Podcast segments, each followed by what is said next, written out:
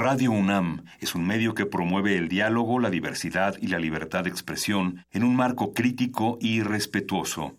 Los comentarios expresados a lo largo de su programación reflejan la opinión de quien los emite, mas no de la radiodifusora. Por siglos nos hemos hecho escuchar. Nacimos como parte de esa inmensa mayoría. Hablar. Escuchar. Debatir. Proponer. Cuestionar. Está en nuestra naturaleza. Seamos instrumentos de conciencia de nuestro pueblo. Usamos el sonido porque atraviesa obstáculos. Muros. Fronteras. Nosotros somos la resistencia. Modulada.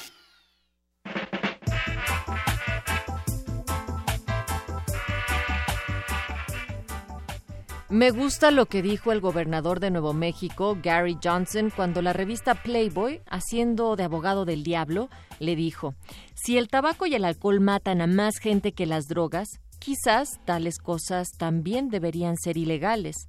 Johnson contestó, no funciona así. Consideren la ley seca. Vivimos en los Estados Unidos. Vivimos en una sociedad libre donde podemos tomar decisiones. La esencia de América consiste en permitir una elección, consiste en otorgar libertades a los individuos y hacerles responsables de ellas. No me interesa vivir en el país más poderoso del mundo. Quiero vivir en el país más libre.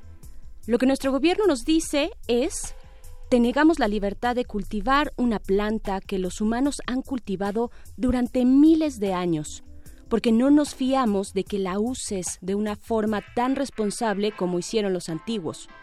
¿Cómo podemos luchar contra eso? Esto en resistencia modulada que arranca aquí esta noche. Bienvenidos a esta nueva emisión. Levantamos el vuelo cuando son las con cinco de la noche desde esta socavada Ciudad de México. Tomen sus precauciones, por favor, y recáudense aquí en estas ondas sonoras del 96.1 de FM. Natalia Luna. Berenice Camacho, les proponemos que en el socavón que se abre en su mente en estos momentos avienten todas las ideas, todos sus comentarios, porque estamos hablando del planeta canábico, sus distintas vertientes. Una de ellas podría ser también eh, la medicación sobre los temas que circulan a la marihuana, la cannabis, para ello en unos momentos más con canapeutas. Y bueno, por eso estábamos leyendo un extracto de este libro, Planeta Marihuana, una aventura por la cultura global del cannabis, de Brian Preston. Lo pueden consultar también y conseguir para más fragmentos y que da ejemplos de todo el mundo.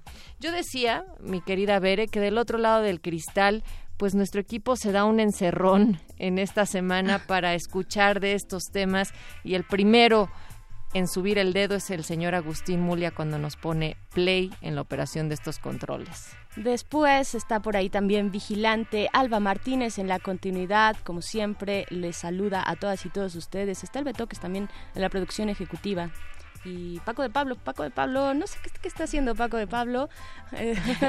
Él está cerrando la puerta, parece encerrón. La Lolui, por supuesto, anda ahí también apoyando. Y bueno, pues decía que vamos a platicar con canapeutas más adelante, literatura yonki, ¿Qué es esto de la literatura yonki, mi querida Bere? Es que, bueno, como ustedes saben, si nos han seguido, muchas gracias, por cierto, si lo han hecho. Eh, esta semana, nuestro tema semanal es la marihuana y sus múltiples ángulos, desde los ángulos, eh, desde los puntos culturales hasta los legales y también, por supuesto, los terapéuticos, como ya decías, querida Natalia Luna. Es una conversación que no hemos agotado, al contrario, me parece. Eh, es una conversación que apenas empieza, la de los usos, tanto recreativos como medicinales de la marihuana. Estarán en cabina, como ya dijiste, Fabiola Bojorques y también estará Raúl Raúl Porras Gutiérrez. Y en este sentido, a mí me gustaría aclarar que acá en Resistencia Modulada no estamos en favor o no del uso, o sea, esto no es lo que estamos intentando demostrar, pero sí abrir un tema que ocupa una de las agendas tanto de salud pública como de interés porque pues la marihuana aquí en nuestro país es la droga ilegal de mayor consumo y con un índice más elevado, eh, por ejemplo, lo destacan entre hombres. Entonces ya hay muchos estudios que se han realizado, encuestas, más adelante platicaremos sobre alguna de ellas, pero por eso hay que ponerlo en la mesa, por eso hay que ponerlo en estos micrófonos y ustedes lo que opinan y lo que nos dicen es lo más importante. Así es que les invitamos a hacerlo en arroba R modulada y estamos en Facebook también como resistencia modulada. Pero esto solo es el inicio de la noche.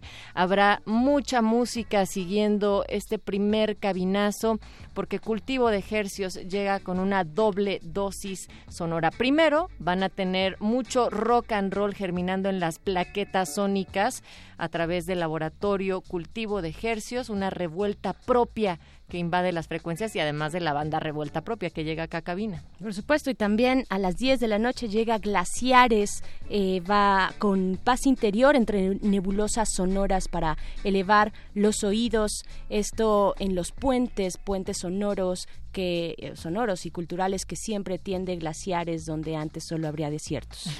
y de hecho también en cultivo van a tener desde Nogales, Sonora, los átomos de Nico Maleón, así es que va a haber ah. mucha música y además de nuestra sección de becas y convocatorias con Beca Mucho. Pero qué mejor manera que si es jueves musical, empezar aquí en este primer segmento con algo de música. ¿Qué te parece, Natalia? Vámonos con algo suavecito y rico. No sé si está lloviendo allá afuera, no alcanzo a ver todavía. Creo que todavía no. Cuando entrábamos a la cabina estaba todavía seca esta parte de la Ciudad de México. Nos encontramos en Adolfo Prieto 133, Colonia del Valle. Pero por si sí o por si no, usted puede bailar con esto que es Vacilando con Ayahuasca de Bareto. Regresamos aquí a Resistencia Modulada. Y arrímese para acá, que aquí está seco.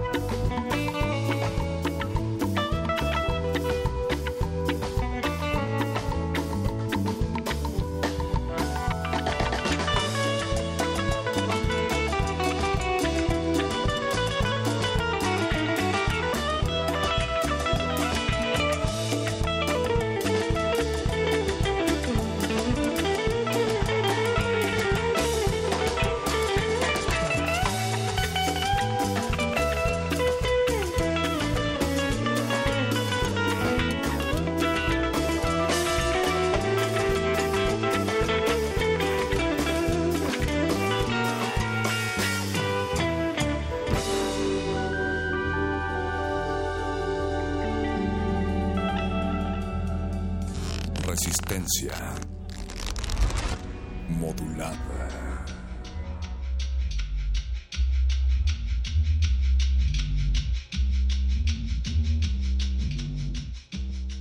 Esta resistencia también es de aquellos quienes utilizan y usan de manera responsable lo que da la tierra. Ese es el caso también de la cannabis, de la marihuana. Berenice Camacho, esta noche vamos a platicar ya con nuestros invitados de Canapeutas, el colectivo de consultores en medicina canábica y para ello nos acompañan Javiola Bojorques y el doctor Raúl Porras Gutiérrez de Velasco. Bienvenidos, ¿cómo están? Hola Bere, hola, muchas gracias por la invitación. Muy bien, muy contentos de estar acá eh, compartiendo esta información que es vital, de vital importancia para todos. ¿Por qué es de vital importancia para todos hablar sobre los usos medicinales de la marihuana? Bueno, México vive prácticamente en un constante estado de emergencia sanitaria y esta planta representa una alternativa para muchísimos padecimientos. Claro, eh, en 2016, sobre todo 2016, aunque ya viene de un par de, años atrás, esta niña Grace eh, impulsó muy fuerte esta, este, pues, toda la legalización ¿no? del uso medicinal de la cannabis, eh, una niña de Monterrey con epilepsia, una epilepsia muy eh, fuerte, muy crítica, que le provocaba unas 400 crisis diarias, ¿no? Es lo que dicen eh, las informaciones de los diarios. ¿Ustedes cómo han visto este proceso, este proceso legal? Ustedes siendo terapeutas de la cannabis, ¿cómo lo han sentido en términos legales? Efectivamente, el caso de, Grace ayudó muchísimo a que esto se abriera, sin embargo no es el único y también es importante mencionar que desde la parte eh, del activismo lúdico se ha logrado muchas cosas. El litigio estratégico que logró SMART, esta organización eh, que, logró un amparo para que cuatro personas pudieran cultivar, transportar, todo menos comercializar con el cannabis, eh, también abrió esta puerta. Entonces, sin duda fue un parteaguas. 2015 fue, fue donde comenzó todo esto. Eh, ha, ido, ha ido agarrando mucha fuerza, pero creemos que le falta muchísima velocidad. Nos estamos quedando atrás definitivamente, no solo con Estados Unidos, con algunos estados de, Estados Unidos y con eh, algunos países europeos, sino también de este lado en, en, Latinoamérica, eh, Uruguay, Colombia, Argentina, Chile, son países que ya, ya, le han dado más velocidad, entonces México no se puede quedar atrás. Y entonces, en ese sentido, ¿dónde se ubica México? Es decir, en ese marco legal y por ende, para ustedes que, que están trabajando con la medicina canábica, el marco, el rango de acción, por así decirlo, dentro de este marco legal que tenemos en México es como muy turbio el panorama. Eh, eh, se, abrió esta posibilidad del uso terapéutico, pero en realidad no se sabe bien qué, hay detrás de esto. Eh, los médicos no saben cuál es su rol en este momento. Hay mucha confusión. Las personas no saben que, que hay muchas limitantes. la planta como un conjunto de moléculas que tienen estos efectos terapéuticos, solo hay una que se importa ahora legalmente y el THC, que es esta molécula psicoactiva a la que mucha gente le tiene miedo, no se contempla en la ley más que con medicamentos que tengan menos del 1%, lo cual es nada, y hay patologías que requieren este, este tratamiento. Entonces, eh, definitivamente el panorama es nublado y creo que hay mucho que hacer por difundir la información correcta y que las personas sepan cuál es la aproximación que pueden tener legalmente y la que necesitan, la que la que es la conveniente para sus patologías. Ustedes como terapeutas, ¿qué sí pueden hacer? Estás hablando ahorita de esta, este componente THC, ¿no? Psicoactivo, para decirlo en palabras que todos conocemos, es la ah, es, es, es el componente que te pone, ¿no? De la marihuana. Los cristalitos. Es, lo que te pone. Pero hay otros como el cannabidiol, que es este también muy, muy importante, sobre todo o sea, para usos terapéuticos, que es de lo que estamos hablando acá. ¿Ustedes cuál es, cuál es ese rango de acción eh, que, que ustedes practican diariamente? No sé pues quién nos quiera responder, eh, doctor Raúl Porras. Bueno, te voy a contar el rango más o menos cómo me manejo, hasta dónde puedo y dónde no con los pacientes. Como bien te comenta Fabiola, eh, los avances empezaron ya con el caso de la niña Grace para el uso medicinal y es lo que a nosotros nos importa como canapeutas, de divulgar el uso científico y terapéutico que tiene la planta. Eh, muchas, muchas, nosotros empezamos trabajando con pacientes, eh, cómo asesorándolos precisamente, eh, los, cómo se utiliza medicinalmente con uso correcto, qué inconvenientes pueden tener, qué dosificaciones, cómo se puede administrar y las preguntas más frecuentes de obtención. Desafortunadamente, eh, como te comentan, el THC, que es la molécula psicoactiva del cannabis, a pesar de que tiene amplios usos terapéuticos, eh, todavía sigue estando penado el cultivo y la producción y la distribución de cualquier tipo de que se, que se vea con la planta, relacionado con la planta. Entonces, el cannabidiol, el componente no psicoactivo, es el que es muy fácil recetar. Eh, se hace una receta y se importa legalmente. Hay asociaciones donde te direccionan directamente y te hacen el, la entrega eh, inmediatamente, como al día siguiente. Entonces, por ese lado no tenemos problema. El conflicto es cuando entra el THC. La gente lo usa y lo usa como Dios le da a entender. Entonces ellos preguntan cómo, lo, cómo se utiliza. Nosotros tratamos obviamente de responderle con la mejor eh, idea de orientarlos para reducir los daños y riesgos que puedan tener al consumirlo de una forma errónea. Sin embargo, no se queda en los pacientes. El desconocimiento a, nivel de los médicos todavía es amplio y lo que intentamos llegar a hacer es divulgar la información científica que llegue a los, a los profesionistas de salud para que tengan un panorama más abierto, un poco desmitificar la planta y que se vea con los ojos científicos que puede tener eh, realmente la planta, el uso de la planta. ¿Cuáles son los problemas que ustedes enfrentan de manera eh, pues, más directa y constante como médicos que están intentando impulsar aquí en México el uso terapéutico del cannabis? Como médicos, eh, la, ilegalidad, las trabas que ponen... ¿Como una criminalización? Exactamente, a, a los pacientes que requieren la medicina y que la están cultivando es un poco, eh, bueno, uno como médico no se expone, pero ellos se exponen y nosotros no queremos promover ni, ni decir ni vulnerabilizar a los a los enfermos, pero sí estamos obligados igual a darle la información correcta para que no tengan eh, riesgos a la salud. Claro, es paradójico, ¿no? Es paradójico que por un lado se apruebe de manera legal el, el uso del cannabidiol, que además se tiene que importar porque no lo puedes producir aquí ya que sembrarlo es ilegal. ¿No? Es, esta la gran paradoja y tenemos que exportar, comprar a alguien más, a alguien de afuera y pues no generar una economía cuando nosotros somos principales productores. Sí, es, es, es, contradictorio, ¿no? Producimos mucho y la tenemos que estar trayendo.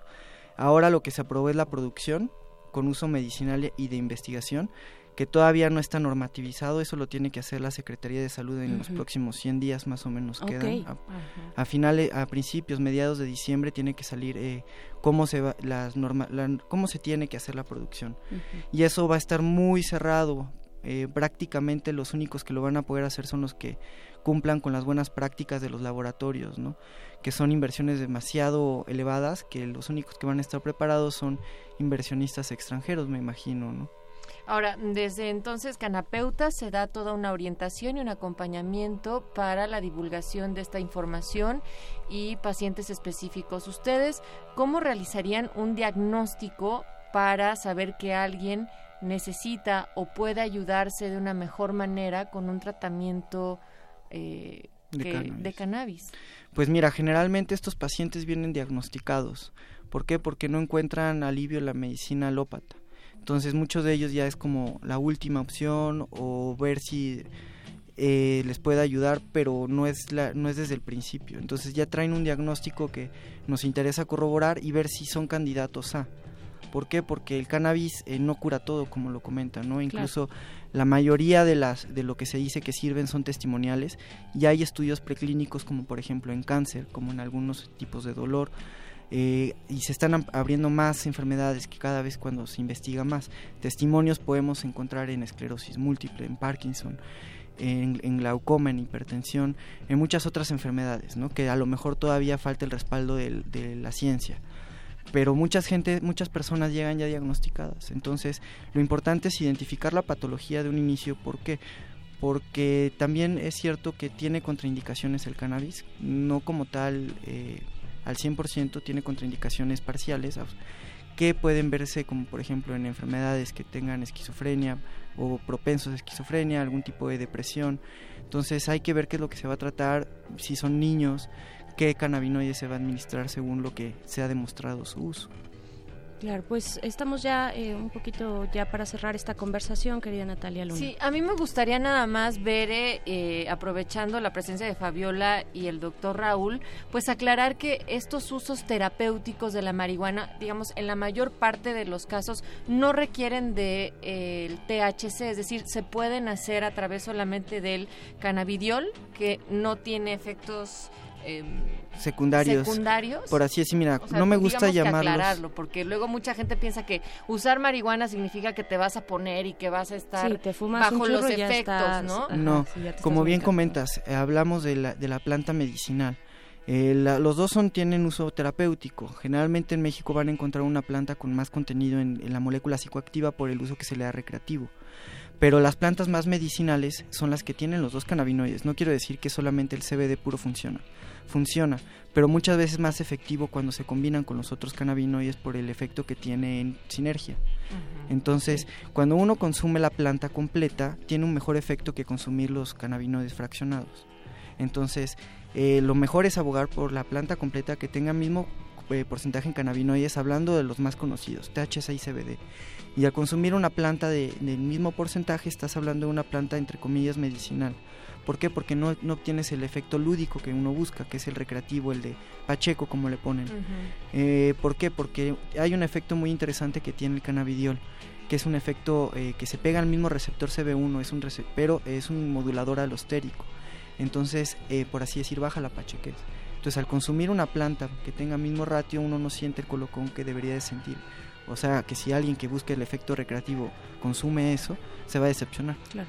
Pero alguien que padezca alguna enfermedad eh, que requiera el cannabinoide, eh, es importante tener eh, los dos cannabinoides, aunque generalmente ahorita en niños está muy comprobado, hay estudios ya con niños mexicanos, en el caso que tú comentas de síndrome de Lennox-Gastaut, donde se ha demostrado el uso del CBD puro CBD. Entonces, es decir, cannabidiol, ¿no? Cannabidiol, el que no es psicoactivo. Entonces, se puede iniciar terapias con el cannabidiol, es lo, lo, ideal con niños. A medida que no responda con el tratamiento de cannabidiol, eh, ver la posibilidad de incorporar THC.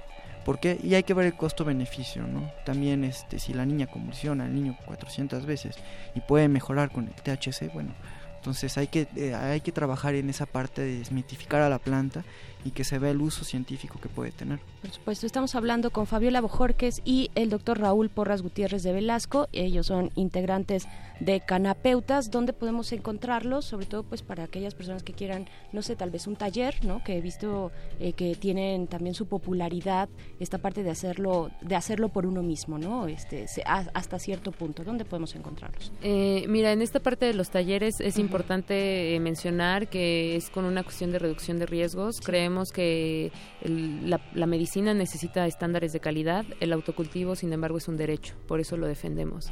Eh, nuestras redes sociales son www.canapeutas.mx, en Facebook arroba canapeutas, lo mismo Twitter o el correo arroba infocanapeutas.mx. Perfecto, pues ahí está la información para que ustedes se puedan dar un clavado también a esto, a esta parte muy interesante, una parte diferente, necesaria también y que ha abierto posibilidades, opciones y esperanzas también a mucha gente con estos grandes eh, padecimientos crónicos. Muchas gracias Fabiola Bojorques y Raúl Porras Gutiérrez. Muchas gracias a ustedes querida Nat, pues nos vamos, nos vamos con algo de música, o sea, nos vamos un ratito, no, no se espante usted, nos vamos un ratito nada más, vamos a escuchar algo de música. Esto eh, es de las ultrasónicas, ¿cierto? Sí, el monstruo verde. Sigan acá en Resistencia Modulada porque volvemos para platicar de literatura junkie.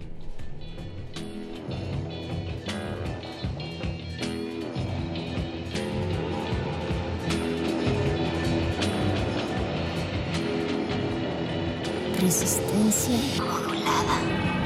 El grupo de pacientes o los grupos de pacientes que más se están beneficiando hoy el día de los cannabinoides, y esperemos que siga siendo así y cada vez más, son pacientes en general con baja calidad de vida, con enfermedades crónicas que tienen muy distintos tipos de síntomas, de manera que con un solo preparado, aunque sea complejo molecularmente, como son los preparados del cannabis, podemos ejercer efectos analgésicos, efectos anticonvulsivantes, efectos ansiolíticos, efectos anticaquéxicos, etcétera, para mejorar de forma dramática muchas veces la calidad de vida de estos. De estos. monstruo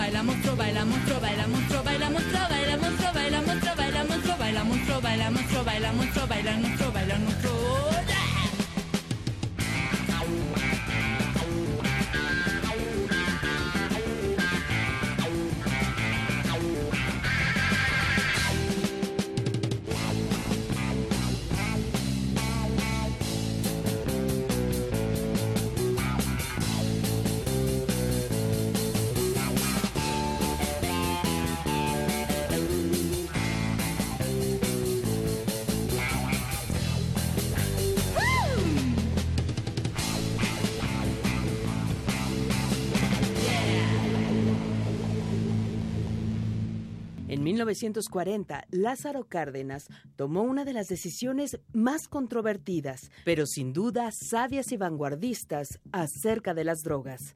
Las legalizó. Quizá Cárdenas pensaba que eso contribuiría a tener una sociedad más comprometida, menos conflictiva, y sin duda el consumo generaría ingresos para el Estado, pues el Reglamento Federal de Toxicomanía publicado en el Diario Oficial de la Federación el 7 de febrero de 1940 decía que el Estado pretendía crear un monopolio para la venta de fármacos prohibidos, cuya distribución también estaría a cargo del Estado con un costo normal para evitar que los consumidores acudieran a los narcotraficantes. Resistencia modulada.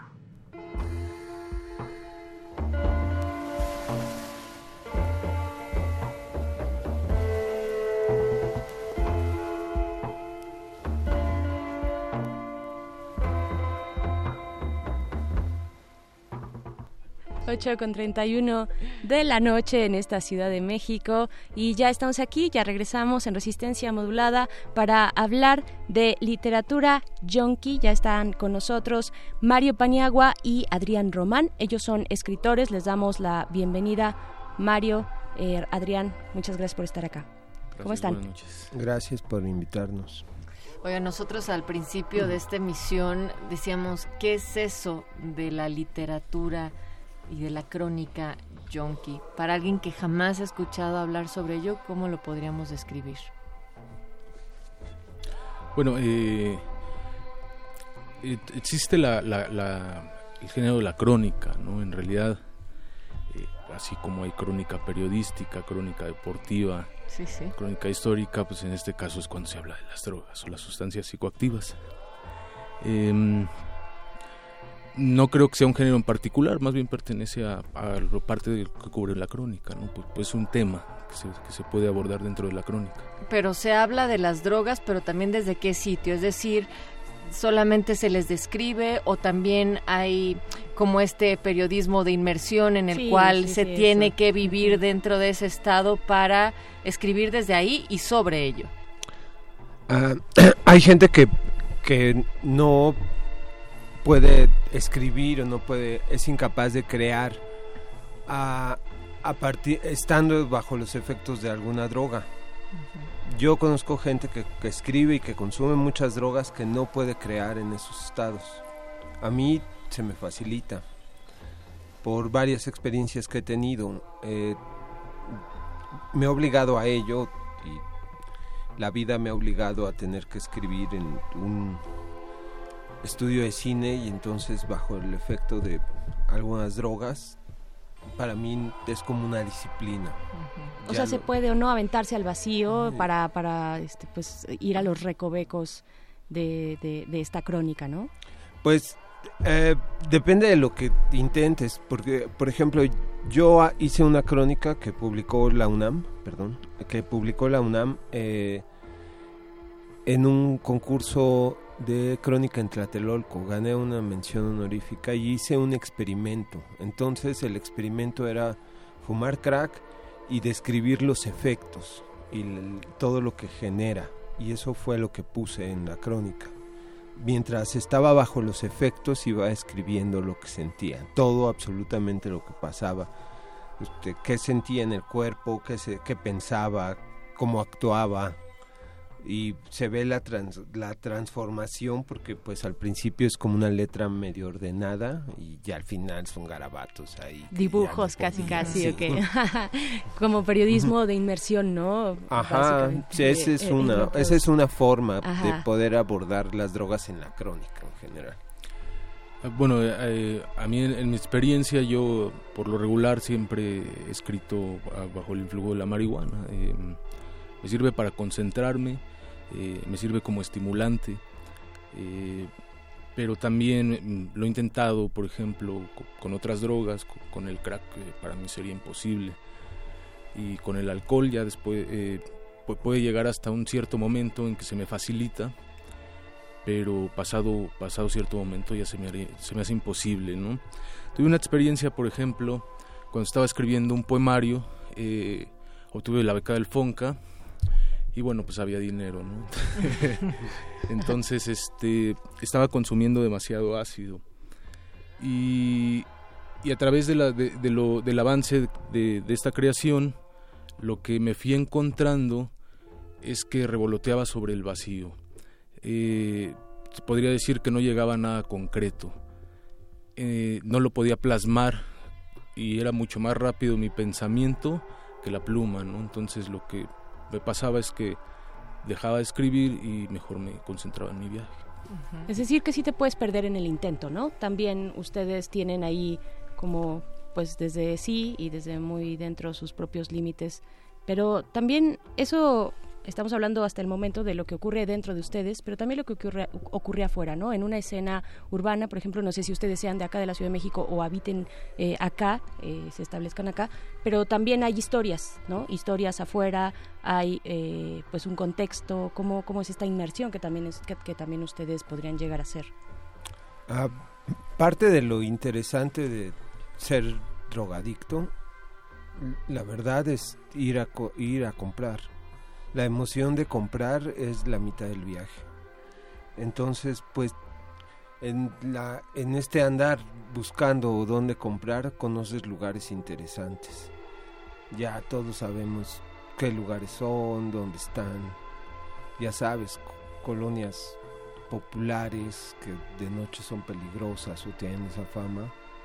Y pues lo haces una y otra y otra vez ya. O sea, pues claro, esto implica también conocer la ciudad, esa parte oscura de la ciudad, ¿no? O sea, si hay una, si, si la crónica yonki o si existe ese género de crónica yonki, pues creo que gran parte es también describir cómo es la ciudad, cómo actúa, cómo, cómo ofrece la, la ciudad drogas dónde está el bueno, ¿no? Exacto. Em, ahorita ya que estabas abordando, Adrián, algunas de las características que se verían plasmadas dentro de esta crónica yonki, pienso en qué otros elementos estéticos eh, se encuentran en, en, este género. Bueno, eh, en realidad eh, se puede echar mano de todos los recursos estilísticos que, que puedas, ¿no? Eh, yo, por ejemplo, utilizo muchas digresiones. Eh, me gusta, a veces abordo un poco el género ensayístico dentro de la misma crónica. Alguna vez escribí una crónica que se llama Crónica de un, suicidio a ciegas y dentro de ella, por ejemplo, eh, la hice abordando un lenguaje poético, pero a la misma vez entraba un lenguaje tanto pericial por lo, que sucedía dentro de la crónica y también utilicé un lenguaje coloquial, cuando los personajes presentes, que en este caso no eran personajes, era gente real, se expresaban, ¿no? Entonces, este, yo me fui dando cuenta que a través de que la crónica es un género muy noble, porque pueden, pueden, puede ser explotar casi todos tus recursos creativos dentro de la misma. Mientras el texto sea funcional, lo más importante siempre va a ser el texto. Y pienso también, Bere, eh, cómo toda una generación de escritores en algún momento, aquellos de la llamada generación beat y demás, también estaban estereotipados, por así decirlo, no, no solamente en cómo escribían, sino las sustancias que rodeaban, las prácticas que rodeaban este proceso creativo. En su caso, este mito del escritor yonki, ¿no? O sea, lo abordamos hace unos momentos, no todos los escritores deben mantener el estereotipo del bohemio, pero también puede que se haya transformado esta visión o este estereotipo, digamos, de principios del siglo XX. ¿Cómo lo ven ustedes? El, el primero de los que yo recuerdo como de, es Thomas de Quincy, ¿no? Eh, su experiencia es en primera persona cuando habla del fumador de opio. Ah, también están todos los poetas malditos, ¿no? Que también consumían opio y absenta.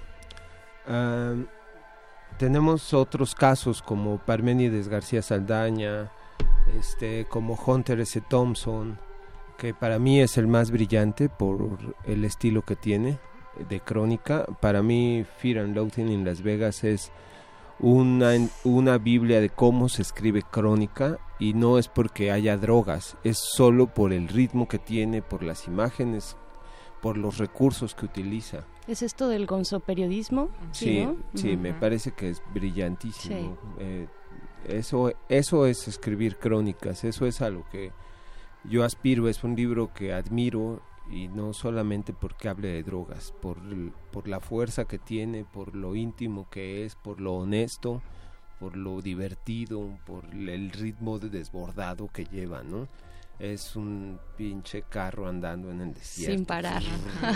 Sí, sí, sí, Uno tras otro y así tajante y uno detrás del siguiente. Sí, emoción tras emoción.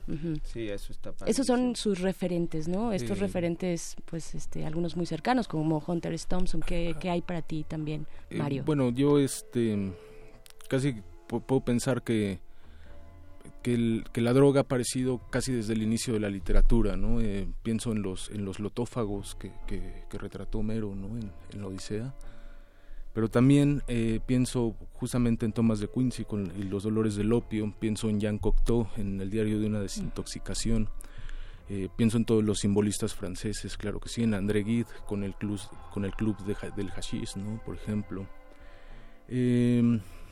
A mí los beats este, eh, pues yo recuerdo, por ejemplo, Yonki eh, de, eh, de, Burroughs, recuerdo este Crónica de un desayuno.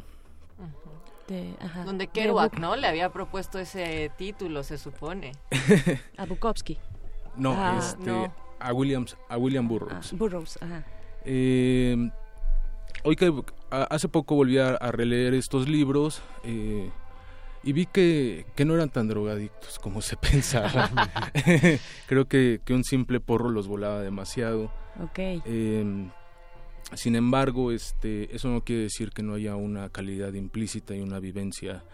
Eh, creo que también se debe al marco histórico que les tocó vivir y la sociedad que les tocó vivir, no una sociedad eh, donde atravesaba, iban saliendo de la, de, la, de la prohibición de la ley seca, por ejemplo. ¿no? Eh, y, muchos, muchos, muchos más, ¿no? Este, mm, creo que eh, pienso en Bulgakov, por ejemplo. Eh, y, Maestro. Sí, y, pienso, pienso, en morfina, sí. y, bueno, no, claro que, que, pienso en Thompson, es también uno de mis referentes. Me gusta demasiado porque creo que él es de los que se atrevió a romper con este mito de que utilizar la droga era solamente llegar al nirvana. Eh, me parece con él que, aparte de que tenía un gran compromiso artístico, eh, nos hace ver que también pueden entrar en ritmos caóticos, uno puede llegar al mismo infierno dentro del mismo consumo. Eh, puede llegar este, de repente momentos delirantes y también momentos en el que uno no puede tener control ni sobre sus pensamientos ni sobre sí mismo. Todo esto lo plasmó muy bien en Miedo y con Las Vegas, no es lo único que tiene, pero para mí también resulta un gran Diarios maestro. del Ron también, tal vez, ¿no? Ese no lo he leído. No, también de Leí Miedo ya es con las elecciones, La casa del gran tiburón. Ok, sí, otro tipo de textos. Ayer, ayer estaba revisando una escena de Trainspotting también. Uf. Y es fuerte. Choose bien life, ¿no?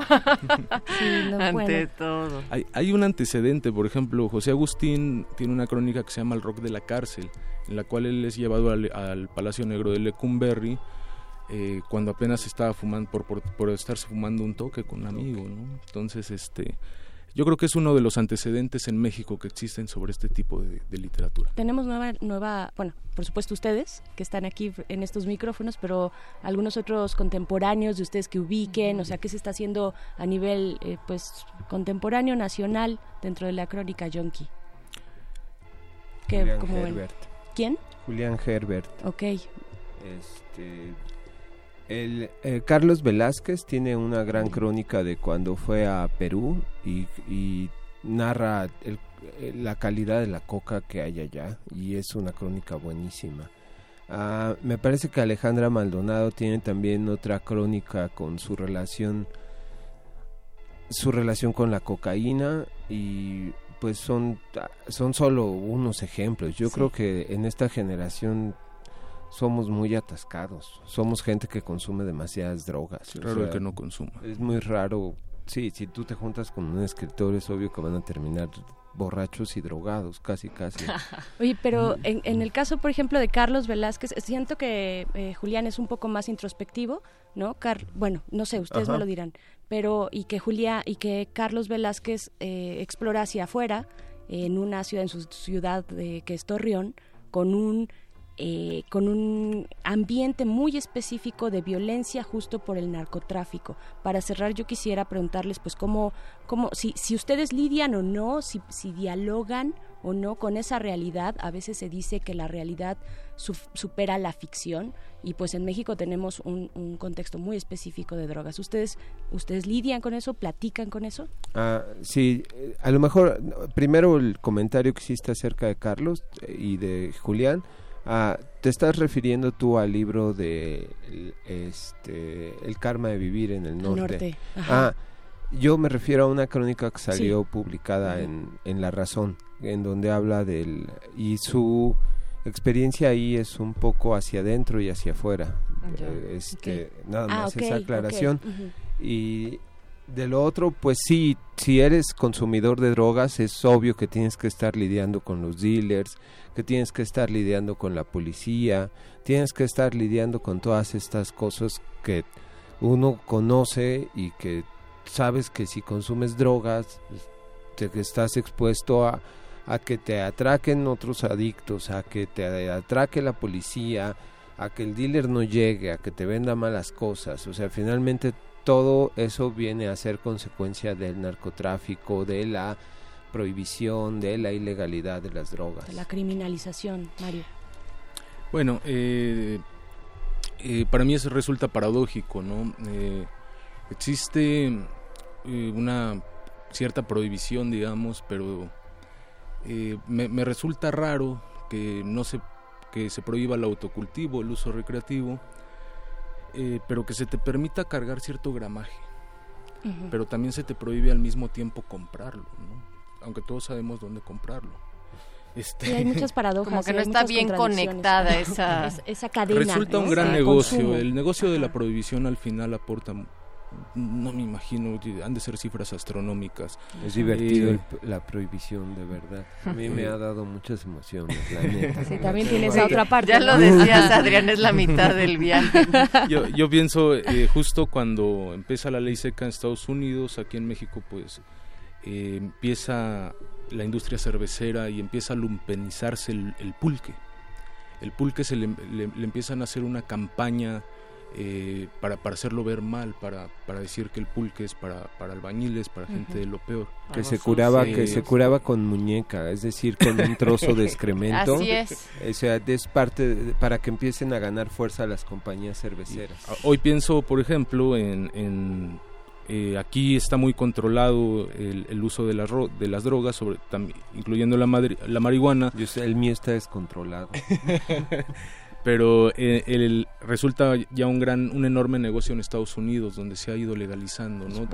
Tanto para la industria farmacéutica como para el uso recreativo y les está aportando millones y millones de dólares, pero hay, hay una presión también de parte de la Casa Blanca porque países latinoamericanos no entren en este ritmo de liberación de las drogas. Siempre lo ha sido, hasta históricamente, ¿no? Es un tema ahí bien, bien largo, pero por el momento, querida Natalia Luna, les agradecemos eh, pues esta conversación, esta charla acerca de estos estereotipos o no y estas inmersiones, Mario Paniagua y Adrián Román, escritores. Díganos en dónde los pueden leer, eh, si es que tienen redes o algunas publicaciones recientes para todo nuestro auditorio, por pero así en 30 segunditos que tenemos. Eh, ah, bueno, a mí me pueden leer en, normalmente publico con Metrópoli Ficción.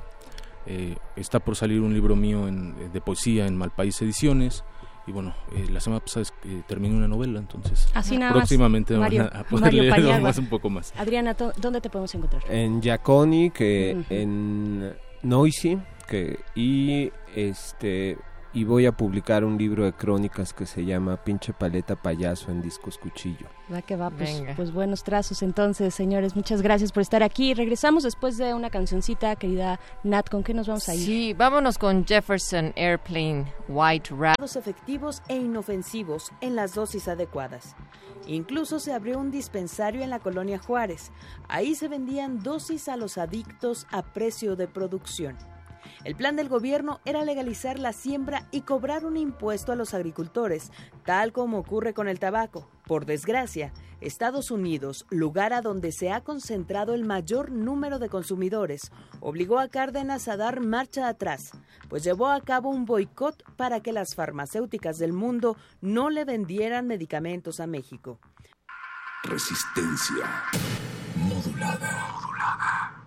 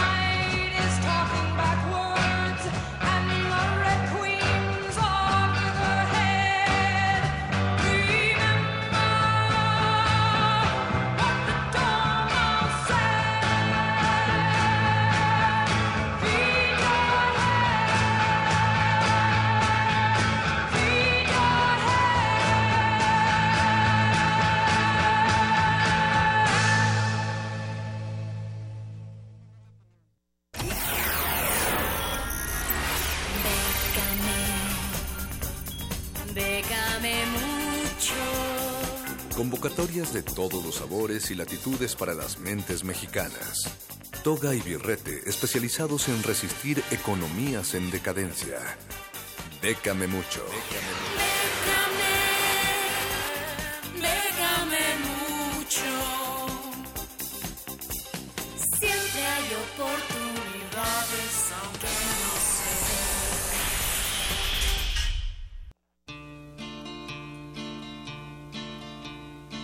Bueno, pues para no foreverear tanto y sí entrarle a algunas becas y convocatorias, nosotros hemos hecho ese espacio para que ustedes anoten y se apunten.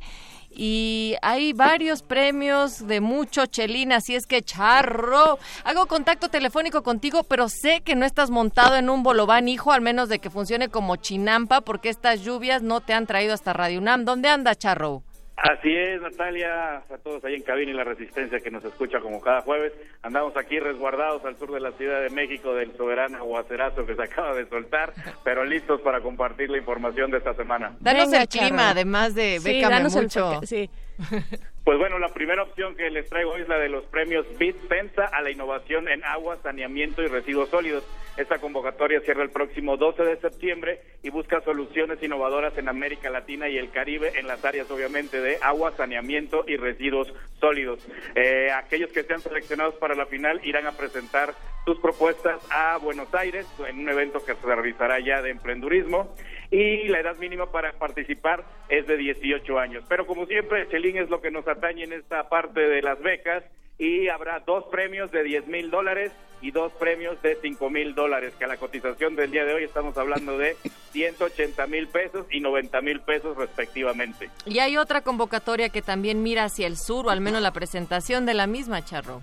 Así es, estamos hablando de las becas del gobierno de Chile. Estas becas cierran el próximo 18 de septiembre del año en curso y hay muchas opciones, hay un gran listado en el que pueden checar eh, tanto las listas de instituciones participantes como programas de estudios para que vean cuál les acomoda, cuál les interesa. Lo único que tienen que fijarse es que el, el programa tiene que empezar entre marzo y septiembre del próximo año y durar no más de 24 meses. Hay de todo tipo, talleres, este maestrías y demás opciones que pueden checar a detalle. Y aquellos que sean beneficiarios de esta convocatoria, se les cubrirá lo que son los pasajes de ida y vuelta desde la Ciudad de México a Santiago de Chile, todos los gastos de arancel, matrícula y titulación, así como 500 mil pesos chilenos mensuales para manutención, que es alrededor de 14 mil pesos, un poco más de 14 mil pesos mensuales, eh, y también un estipendio de 90 mil pesos chilenos para materiales de texto, copias, todo lo que les vayan a pedir en, en la escuela, que estamos hablando que ya pasado a pesos mexicanos son alrededor de 2.500 pesos. Esa ecuación no me la sabía. Siempre tengo que hacer la conversión entre dólares o euros, mi querida Bere. Así es, pero ahora fue de pesos chilenos. Y bueno, para terminar, la sesión del día de hoy está también abierto para todos los musicazos de Corazón. Eh, la- el Festival Internacional de la Canción Viña del Mar, que también se celebra en Chile, y tiene dos categorías, que son eh, canción internacional, eh, que entran todos los géneros, y canción folclórica, que esta se basa en temas que hayan sido compuestos originalmente a partir de una raíz folclórica desde el país en el que estarían participando. De en cada una de estas opciones va a haber dos ganadores, tanto por opción ganador, canción ganadora como por mejor intérprete. En cada caso estamos hablando que eh, directamente son 28 mil dólares para la canción ganadora, que son como 505 mil pesos, y para mejor intérprete son 9.348 dólares, que ya convertidos son 168.264 pesos. Así que para todos aquellos que creían que de la música y de hacer canciones no se puede vivir, aquí hay una buena opción para que les calle en la boca. Pues ahí Pero, está. Lo escucharon en Bécame Mucho. Querido Charro, ¿dónde está toda la información y los detalles? ¿Cuáles son estas redes? Así es, eh, para todos aquellos que no tenían lápiz y papel a la mano, ya toda esta información, entre otras opciones, están publicadas en Facebook y Twitter y Wannabe, hashtag Bécame Mucho y en las redes sociales oficiales de Resistencia Modulada. Perfecto. Muchas gracias, querido Charro. Hasta allá, hasta el sur, va un abrazo. Y muchas gracias a todas y todos ustedes también. Querida Natalia, un gusto estar aquí detrás de estos micrófonos contigo. Berenice Camacho, el gusto es mío. Nos escuchamos. Sigan con nosotros porque ah, llega ya el cultivo de ejercicios, que es este laboratorio sónico de resistencia modulada.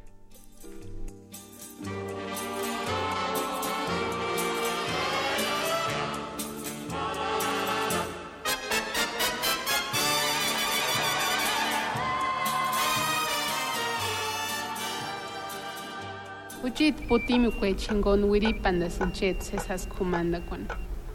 Shesunga kiwaranga. Calme Cali. Ngitagi, ngura zahuatama, yashan nashhuate. Próximamente,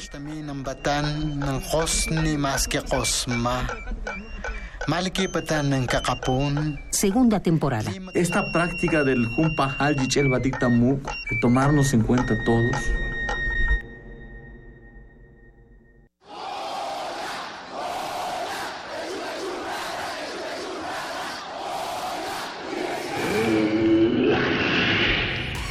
¿Te identificaste? Identifícate con Fundación UNAM y ayuda a becar a miles de alumnos universitarios. Súmate 5340-0904 o en www.funam.mx. Contigo hacemos posible lo imposible. El presidente Enrique Peña Nieto visitó la construcción del nuevo Aeropuerto Internacional de México y platicó con trabajadores. Tania, ¿qué significa para ti ser parte de esta obra tan importante? El segundo aeropuerto en construcción más grande del mundo. Uy, es un sueño. Desde niña viví rodeada de construcciones. Mi papá es ingeniero civil y a mi mamá le encanta la arquitectura. Ahora imagínese formar parte de una obra de esta magnitud. Me da mucho gusto que podamos contar con el talento joven como tú. Hoy en día trabajan en la construcción del nuevo aeropuerto 40 mil personas todos los días. Yo soy operador de maquinaria. Nos ha beneficiado bastante, puesto que ha dado muchos empleos. Lo más importante, se estima que habrá aquí 450 mil personas trabajando diariamente. Estamos transformando a México con mejor infraestructura, duplicando la capacidad de nuestros puertos marítimos, más carreteras, trenes modernos y la construcción de este nuevo aeropuerto, la gran puerta de México para el mundo. Porque lo bueno cuenta y queremos que siga contando. Quinto informe, Gobierno de la República. La exposición Rufino Tamayo, el éxtasis del color, llega a sus últimos días. No deje de admirar la retrospectiva de este gran artista que reúne 50 obras, 34 del acervo del Museo de Arte Moderno, 13 piezas son de colecciones particulares y 3 del acervo del Museo Tamayo Arte Contemporáneo. 45 son pinturas al óleo, pastel y wash, 4 dibujos en grafito, carbón y sanguina y una mixografía. Rufino Tamayo, el éxtasis del color, se puede visitar en Museo de Arte Moderno Chapultepec, Ciudad de México. Bailar es encenderse, prender las venas y sentir el incendio en los pies ardiendo lento hasta la cabeza, iluminándonos, dándole sentido al estar vivos en las llamas. El Festival Intersecciones trae para ti el fuego musical de Candela Brava. Una llamarada de Latinoamérica y el Caribe para bailar sabroso. Viernes primero de septiembre a las 21 horas en la sala Julián Carrillo. Entrada libre. Muévete al calor del son en Radio UNAM. Experiencia sonora.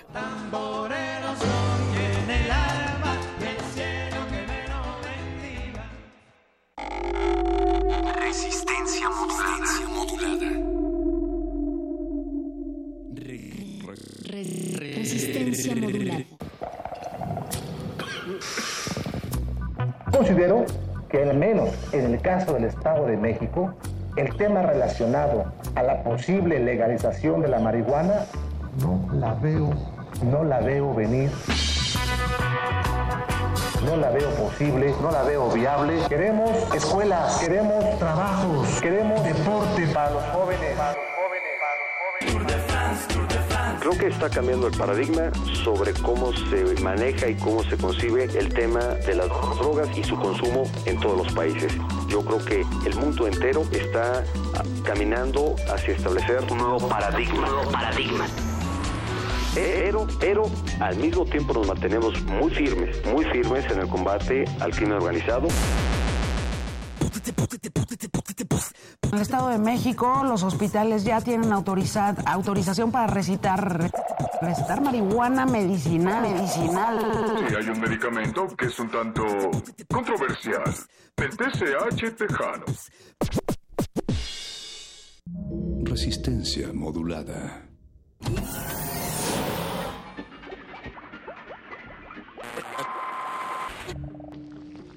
Entre los brotes culturales silvestres y la hidroponía acusmática se encuentran las conversaciones cantadas. Estudiamos el milagro de la música libre en el aire. Cultivo de hercios. Frescura en la flora musical.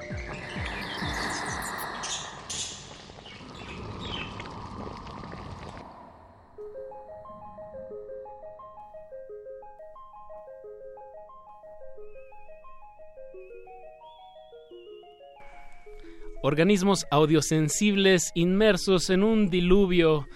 Llueve, truene o relampaguee.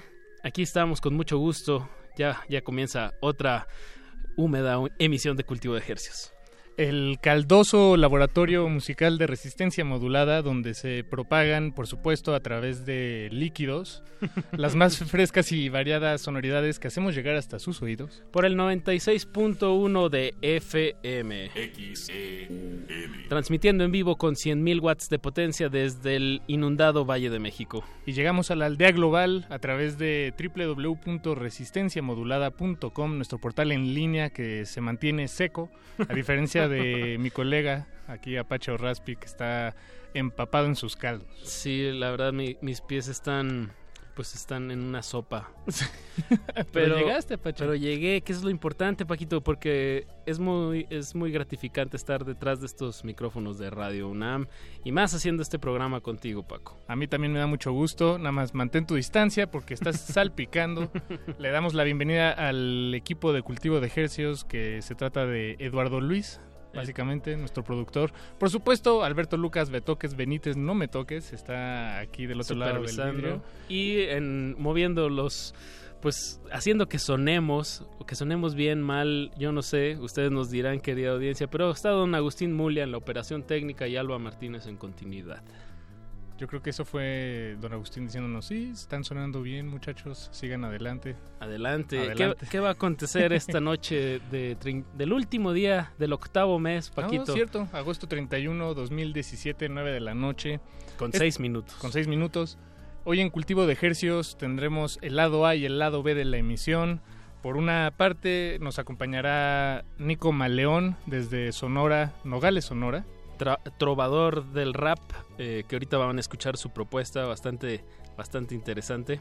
Y desde 1994 a la fecha nos acompañará Revuelta Propia, una banda de aquí de la Ciudad de México eh, que versa en las sonoridades del ska punk y que se presentará, bueno, creo que tanto ellos como Nico eh, nuestros dos invitados tienen eventos este sábado, sábado 2 de septiembre. Este sábado va a haber muchos eventos, muchos, muchos. porque también les tenemos otra invitación para este sábado 2 de septiembre. Hay para todo, como, como bien dijimos, va a haber trovador del rap, va a haber ska con tintes políticos. ¿Y si no me gusta ninguno de esos? Pues también va a haber una noche electrónica eh, ah, a cargo del Hertz Flimmer eh, Creo que lo dijiste mal, ¿eh? Es que no sé mucho alemán, Paquito. Está bien. Afortunadamente aquí nos acompaña Dan Calter para, hacernos la invitación apropiadamente. Dan, bienvenido. Buenas Gracias, muy buenas noches a todos. Bienvenido.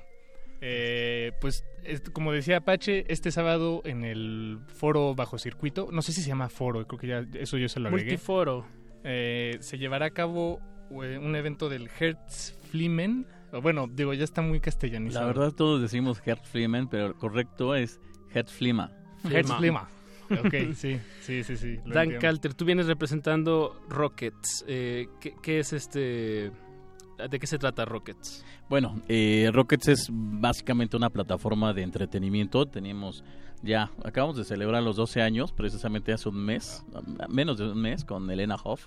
Eh, y pues básicamente somos un crew de de DJs, productores, eh, generamos contenidos y sobre todo lo que más nos gusta es generar eventos, ¿no? eventos propios o colaboraciones que en este caso eh, lo estamos haciendo desde hace un año con el Get Institute México a través de las eh, fiestas o plataforma que le llamamos Head Fleeman. ¿Esta es una plataforma que se derivó del año dual o ya existía antes?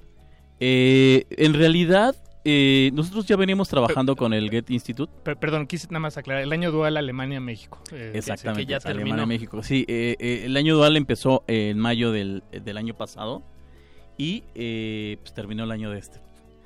Y en la parte de, celebraciones electrónicas se les llamó Head Fleeman. Ah, el antecedente si lo queremos ver así, eh, lo constituyen las fiestas, eh, las NEAM, las Noches Electrónicas Alemanas, que se hacen cada octubre de, cada año y donde también hemos eh, producido por cuatro años ya pues estos eventos que la verdad se ponen buenísimos porque es una vinculación entre el talentos alemanes y, obviamente pues talentos nacionales. Entonces eh, es una gran plataforma. El, el, del año pasado fue el que fue ahí en la, en la fábrica de hielos. Exactamente, abandonada. en la fábrica de hielo y ah, pues, fue como un símil a mucha gente, de hecho fueron muchos alemanes, dijeron, parecía que estamos en Berlín, ¿no?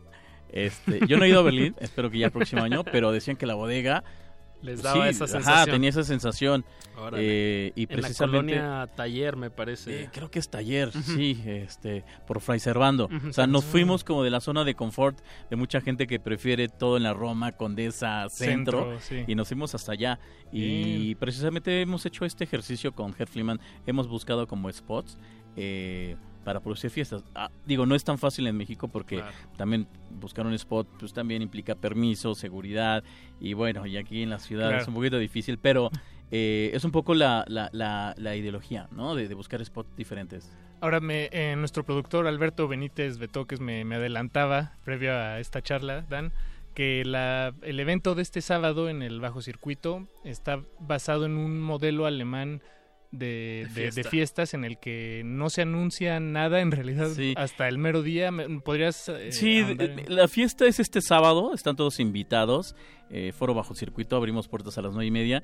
Inicialmente la idea era eh, noches Stauf. Las noches Stauf eh, son unos, vaya, unos chicos que empezaron a hacer eh, fiestas en el club Abad Blanc en Berlín desde hace ya unos cinco años y la característica de estas fiestas es que nunca anunciaban qué talentos se presentaban. Entonces eso fue creando como una, un fanbase más interesante porque los que iban iban realmente a escuchar música y de repente pues estaban ahí y, de repente vean que un gran DJ estaba tocando. Entonces, pero ellos están centrados en ven a la experiencia Claro. y no jalar por, por el propio talento. Esa es una característica. La otra era de que pues son, bueno, allá eh, son, son fiestas que son de dos días, ¿no? Entonces eh, empezaron, dice ahí una entrevista que, que leímos que, eh, pues bueno, invitaban a todos sus amigos en la noche, bla, bla, bla. Y en la mañana había gente que después de desayunar se iba directamente, así como Órale. eh, si desayunas y te fueras a trabajar, se iba a la voz blanca. Entonces, las noches Stuff estaba compuesta por los vampiros que ya se le habían amanecido Y la gente y en la mañana llegaban otra ronda. Entonces, pues, son fiestas de dos días, ¿no? Fresquecitos. bien. Exactamente. Aquí- Entonces, aquí así se hace allá. sí. Aquí es difícil. Sí, faltan ¿no? permisos. No, faltan permisos y los clubes, bueno, no pueden operar tan 48 horas. Entonces, pues bueno, eh, inspirados eh, en ellos, pues tenemos la noche Stop Residents, porque los residentes, de hecho uno de los creadores de esa noche, eh, viene junto con otro eh, que tampoco decimos su nombre porque dijeron, no lo digas para que sea un poco esta sorpresa. Y eh, vamos a replicar a Noche Stop, obviamente en menos tiempo, pero por eso no le pusimos nombre. Bien, bien, bien. Eh, coyunturalmente, eh, Dandy Jack andaba de gira y coincidía con fecha, lo invitamos. Entonces, por eso es que sí estamos anunciando solamente un nombre. Que es Dandy ¿no? Jack. Dandy Jack, ya veterano en el mundo de la electrónica. Y, y bueno, pues de eso se trata el, el sábado 2 de septiembre. Bien, pues choques culturales alemanes mexicanos que versan en los andares de la música electrónica. Eh, la, la invitación es abierta para todos y Cultivo de Ejercios, por supuesto, gracias a nuestro invitado Dan Calter de esta noche, tiene pases para ustedes. Vamos a darles Eh, un pasaporte con cuatro entradas. Ándale. O sea, Un- ¿dos dobles o Do- uno? o dos, uno? dos pasaportes con cuatro entradas cada uno. Ah, Así, bien. para que, Para que se también los que estén a- escuchando también vayan pensando en sus otros tres invitados. Bien. Porque precisamente Ah, ya, un poco la idea de esas fiestas era como de ve con tus mejores amigos porque te la vas a pasar muy bien. Entonces, bien. pues va- vamos a dar un pasaporte, dos pasaportes con cuatro entradas para que quien se lo gane luego luego diga, ya pensé en mis yo tres amigos, conmigo tres". son cuatro, vamos a pasarla bien. Pues Eso. em, por si todavía no le convence la, la información que, que hemos dado a lo largo de este inicio de programa, vamos a escuchar algo de música, Apache. ¿Tú Del qué que ya trajiste? anunciamos, de Dandy Jack. De Dandy Jack, vamos a escuchar algo de Dandy Jack. Y, Y regresando, regre- regalamos los boletos. Sí, para que, digan, para que la Ajá, gente lo haya asimilado. Nuestra Que queridísima saben a lo que van un poco, que, que tengan el, el contexto general de, de más o menos de lo que se va a tratar este sábado 2, como ya bien dijiste, bajo circuito, que está ahí en la calle de... eh, es- es, em, ¿Cómo se Eh, llama? Pues es bajo circuito puente, interior, es, circuito bajo circuito puente. interior. y Juan Escutia. Juan Escutia. Exacto, en la Juan colonia Escutia, Condesa. Bueno, pues escuchemos algo de Dandy Jack. Muchas gracias a Dan Calter de Rockets por darse la vuelta y, y, pues por los pases y por la invitación en viva voz. Pues esperamos verlos y cada mes ahí estamos con Herr Fliman. Eso. Gracias. Bueno, pues música, música. Eduardo Luis. Y regresamos con nuestros sujetos de estudio. Recuerden, están escuchando. Cultivo de ejercicios.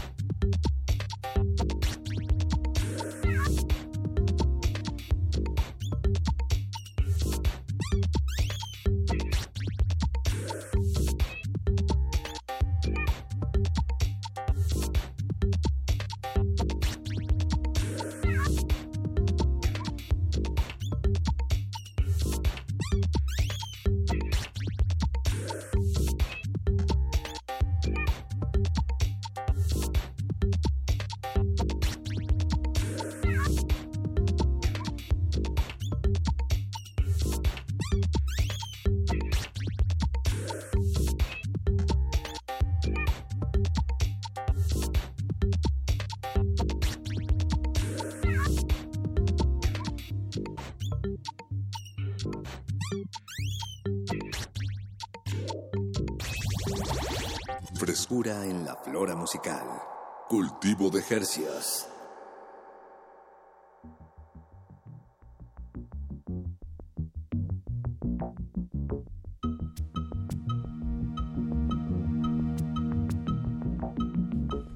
Estamos en Cultivo de Ejercios. Usted acaba de escuchar a un talento que se estará presentando este sábado, eh, Dandy Jack, en, en, el marco de las fiestas Taup, organizadas por Hertz Flimen. Eh, Rockets, por Rockets, ¿no? Y Rockets, sí. Ajá. Bien. Bien, es, es mucha toda información. una red Paco. de, de, de México, Alemania. esfuerzos, ajá, de esfuerzos alineados para organizar estos eventos eh, México-alemanes. Y bueno, si usted está interesado o interesada en acudir a este evento, este magno evento el sábado, como bien nos decía Dan Calter hace unos momentos, tenemos dos pasaportes. Cada pasaporte tiene cuatro entradas. Y se van a las personas que nos llamen vía telefónica 5523 5412. Eh, les vamos a pedir su correo electrónico. mm, porque, bueno, ahí. Para que ya estén en lista y escojan a sus tres compañeros, amistades con las que quieran asistir a este evento en el bajo circuito. 5523 5412. Bueno, Paquito, habiendo hecho eso, ya están sonando los teléfonos. Si suena ocupado, espere un momento y vuelva a marcar. Eso. Y bueno, ahora sí, Apache, es momento de iniciar. eh, es que como no hay tres lados en un vinil, digamos que el primero fue un bonus track. Hoy, hoy es Un- noche de shuffle. Hoy es noche de shuffle. Va, me Porque gusta está, tu está muy variada la música. Paco. Sí, tienes razón. Empezamos con música alemana, tecno alemán, y ahora vámonos a un poco, vamos a escuchar un poco de ska punk mexicano. ¿Les pa- ¿Te parece bien? que ya con una larga, larga trayectoria, tenemos al 75% de revuelta propia. Eh, abramos los micrófonos a Gus, a Benja y a Tajo. ¿Cómo estamos, chicos? Hola, hola, buenas noches. Hola, ¿qué tal? Buenas noches. Hola. Bienvenidos. Bienvenidos. Gracias. Gus, Tajo, Benja. Eh, pues qué gusto que, que nos acompañen aquí. Si me permiten, daré brevemente unas palabras para introducirlos frente a la audiencia. Gracias. Eh, Revuelta Propia es una banda que se formó en 1994. Sí, ¿no? 96. 95 es cuando 95. f- surge la idea, Ajá. pero nosotros tomamos como la fecha de debut como la fecha de arranque. Porque de hecho desde el 94 el guitarrista Mikel que Que no está aquí. no está acá porque justamente vive una de las zonas más conflictivas cuando llueve en la ciudad, Uy. que es vive como un kilómetro del río de los remedios, ¿no? Ah, no. Entonces, este, ayer Le mandamos ya- una toalla. No, un- una balsa. Una, Eh, una máscara de bus. Entonces, por ejemplo, él y yo comenzamos de 94, lo que a final de cuentas pues terminó desembocando en revuelta propia. Pero formalmente tomamos el punto de el- la fecha del debut como el punto de partida. Bien, Eso. pues... Y hay, hay una coincidencia muy notoria en, en, pues como en la, la parte gráfica y también de, de mensaje de revuelta propia eh, pues en el en qué fue el primero de enero de 1994 eh, fue pues sale el movimiento zapatista y hay una fuerte carga no en, en, en lo visual al menos de, de revuelta propia es una coincidencia o sea que, que, que, que, este movimiento tan importante haya a ustedes los haya puesto en esta posición de hacer música y de decir algo Y bueno, de hecho, este digo, va a sonar un poco petulante lo que voy a decir, pero más bien como que eso coincide con lo que nosotros veníamos haciendo. Ah. Yo soy un prófugo de la movida punk de finales de los ochentas de la ciudad y este y Miquel estudiaba en la Facultad de Derecho y él era pues como que de los grupos formaba parte de un colectivo político izquierdoso, ¿no? Entonces, este coincidimos en el Chopo donde yo tenía un puesto en el Tianguis Cultural del Chopo y este ¿De qué era tu puesto? vendía música, Ok, cassettes originalmente, después discos. Bien, Entonces, bien. este digo, de- bueno, yo tenía un gusto por el ska desde mediados de los ochentas más o menos, pero en ese entonces era imposible como que encontrar gente con quien coincidir de- en primera instancia con el- por el gusto de la música, ¿no? Ya muchísimo menos como para considerar armar una banda, ¿no? Y bueno, yo igual por mi formación, pues yo me termino acercando con los punks a finales de los ochentas, porque dije, "Ah, pues estos güeyes dicen lo que yo quiero decir, ¿no? sí, sí. Y este... Y bueno, aparte en ese entonces pues, yo no sabía tocar nada. De hecho, hasta hoy sigo sin saber tocar nada. Ni las pero, pero digo, algo que me gustó de los punks es que pues, un día unos compas me dijeron, digo, yo en ese entonces trabajaba, me iba más o menos bien, y pues hice el- lo que hacen lo- lo- los rockers como con cierto dinero, ¿no? Y pues me compré un bajo, me compré una guitarra, me compré un teclado, me compré una batería. Nunca aprendí a tocar nada. Pero, pero juntaste. Pero justamente otros cuates punks me dijeron, ah, pues nosotros necesitamos un baterista. No, yo no sé tocar, no importa, ¿no? Y entonces, pues ahí. Esa es la actitud. Entonces, como que ahí arranqué, ¿no? Entonces, este, digo, ya un par de años después me salí de, de esa banda. Yo estaba banda, yo entré con ellos en el 90, en el 92 me salgo. Y más o menos por esos días es cuando conozco a Miguel. Y este, Miguel tampoco sabía tocar nada, pero le había tomado alguna vez clases de guitarra. Y pues ya, de pronto empezamos él y yo, otro amigo que todavía era baterista, tocaba el teclado también. Entonces era una- un experimento medio raro. Y después fue llegando más gente y, y así, ¿no? Entonces como, cuando... como Benja y Gus. Bueno, Bueno, es que- Benja, son, Benja y Gus son así que nuestros reclutamientos más recientes. Ah, bien. Yo a, Nue- nuevas somos los adquisiciones. yo a, a Benja lo tengo de conocerlo, no sé, unos 8 o 10 años más o menos. Él también tocó con un montón de grupos, particularmente de punk rock, hace punk rock Ramone, pero digo, es un uno de los mejores músicos, cuando menos de Londres que yo conozco, es productor musical, ¿no? Entonces, de hecho, originalmente yo me quería jalar a un discípulo de él, que al final le dio miedo tocar con nosotros, ¿no? Entonces dije, pues le voy a decir a Benja a ver si se anima, ¿no? Pues dijo que sí, bueno, pues ahí está. Y a Gus justamente lo conocí aquí en Radio UNAM porque yo como parte de, de esas historias locas de mi vida, hace seis años y cacho, yo dejé el Tianguis del Chopo por irme a hacer una licenciatura en la Facultad de Ciencias Políticas y Sociales. Y este, pues Claudia Loredo, que si no está escuchando le mando un saludo. Ella es una de las responsables de las actividades culturales en la facultad y es mi amiga hace más de 20 años. Ella me dijo, pues si quieres, vente A a hacer el servicio social con nosotros, ¿no? Entonces, como yo en otras ocasiones he estado haciendo radio o he hecho radio, pues resulta que un día aquí conocí a Gus, ¿no? Y pues resulta que fue cliente mío, ¿no? Y pues ya de pronto un día... ¿En el tianguis? En el ¿A tianguis, poco? O sea, Sí. se cruzaron, cruzaron sus caminos antes. eh, Pues es que a mí me resultaba como bien, bien raro porque yo conocí a Tajo además, ¿no? Este, cuando empecé a escuchar también ska, eh, a mí me llamaba mucho la atención y se lo he platicado siempre, ¿no? Me llamaba la atención que escuchaba en, en la radio y veían los carteles, pues consigues los tickets en el puesto del Tajo Base. Ah, Entonces este Tajo dije, no, pues el Tajo Base, el Tajo-". y pues resulta que nos fuimos a topar también por acá con el Tajo Base y eso. Entonces, pues, ya bueno. de hecho, digo, y alguna vez en algún momento, hace un año más o menos, a mí se me ocurrió postear, bueno, como porque en es- hace un año la banda no estaba tocando, Miguel y yo como buen matrimonio, tenemos 20 años juntos y con nuestras idas y nuestras venidas, ¿no? Nos reconciliamos, nos enojamos, nos distanciamos, ¿no? Y una de esas, pues, hace un año posteé por ahí en Facebook, pues que tenía ganas de armar una banda y me escribió muchísima gente, entre ellos Gus me dijo, ah, pues mira, yo no se te olvide que yo toco la batería por si se te ofrece. Y pues nada, de pronto en diciembre nos invitaron a tocar, no teníamos baterista. Dije, ¿a quién le digo? Primero le dije a uno de mis amigos, pero él toca una banda de hardcore y me dijo, vamos, tenemos grabación el, el mes que viene, ¿no? Entonces dije, bueno, a ver, ¿qué otro? Dije, ah, pues pinche Gus, ¿no?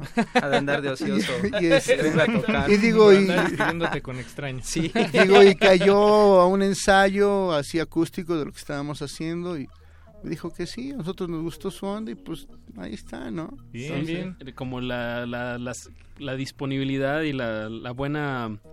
Pues sí, exacto, que hay una buena eh, pues química, aunque sea sin tocar, ¿no? Eso es indispensable. Más las ganas de, de hacerlo que, que la perfección de alguien ahí, ¿no? Claro, y de hecho, o sea, yo lo digo desde hace un rato, particularmente la, la alineación que más me ha gustado, ¿no? Es como que la, la alineación como que un poco más profesional, ¿no? Y este, o bastante más profesional de lo que solíamos hacer, porque nosotros éramos una banda de ska punk, pero en realidad éramos una banda punk, ¿no? O sea, te, te subes, tocas, o sea, dices que te afinas, bueno, al menos yo, ¿no? Más bien, al menos mis, mis guitarros, la- ¿no? Y yo, haces la finta. Y entonces, bueno, acá como que hay un poco más de, de trabajo en ese sentido, ¿no? Digo, con las ideas de, de Miguel, con las de Benja, ¿no? Este, entonces, pues ahí. Eh, Pues bien, eh, escuchemos algo. algo. Tajo, esto de, de que, que nos comparten, que nos traen de, de la grabación de, de cuándo es. Ya son, digamos, los miembros que aquí nos acompañan. Sí, ya escu- podemos escuchar a Gus y a Benja. Sí, en esa, esa grabación la hicimos en mi estudio. Eso. ¿no? Y ya somos la alineación actual. ¿no? Nos tomamos un... Teníamos, no sé, dos meses Como dos las canciones, meses, un mes y medio. Un mes y medio, más o Y dijimos, menos. vamos a grabarlo. Bien, pues Bien, compartámoslo, ahorita- lancémoslo. Ahorita platicamos sobre la producción y sobre algo de, de otras producciones que nos des algunos nombres de, de bandas de punk o de la escena hardcore o de, de lo que estás produciendo. Pues escuchemos Dignidad, el track número 4 de su material. ¿Cómo Y- se llama Gus? La canción se llama Dignidad. ¿Pero cómo se llama el demo? El demo se llama... Llevamos un mundo nuevo dentro nuestro. Llevamos un mundo nuevo en Adentro nuestro. Dentro nuestro. Dentro nuestro. Eso, pues escuchemos y recuerden, están en Cultivo de Ejercios. Cultivo de ejercicios.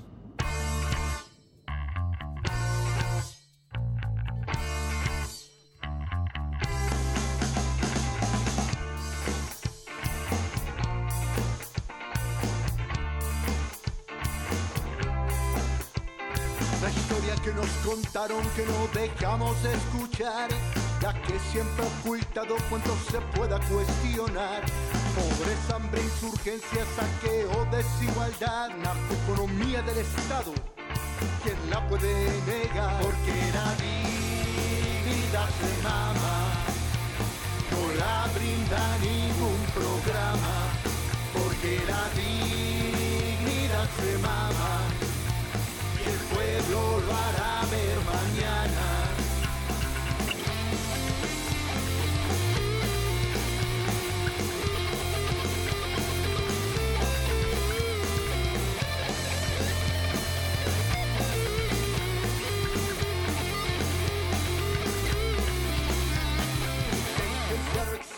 porque al poder se vendió. Tanto es una mentira la palabra igualdad. Libertad de pensamiento, libertad de asociación. Solo a los saqueadores de esta puta nación. Porque la dignidad se mama. No la brinda ningún programa. Porque la dignidad se mama que el pueblo lo hará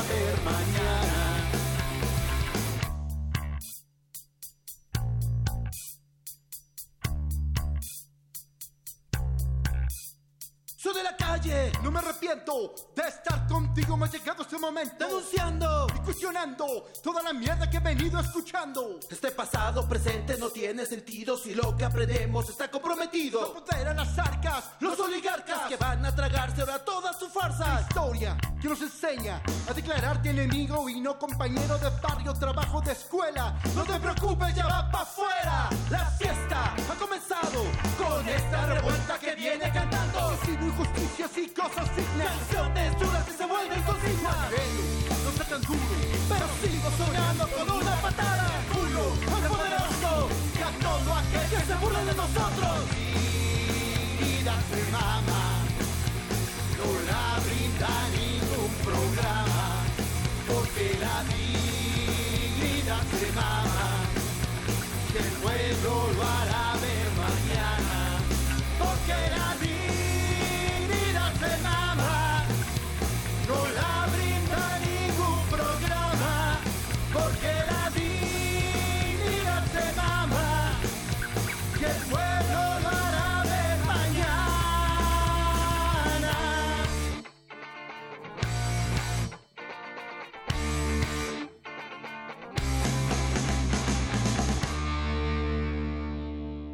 Frescura en la flora musical. Cultivo de ejercicios.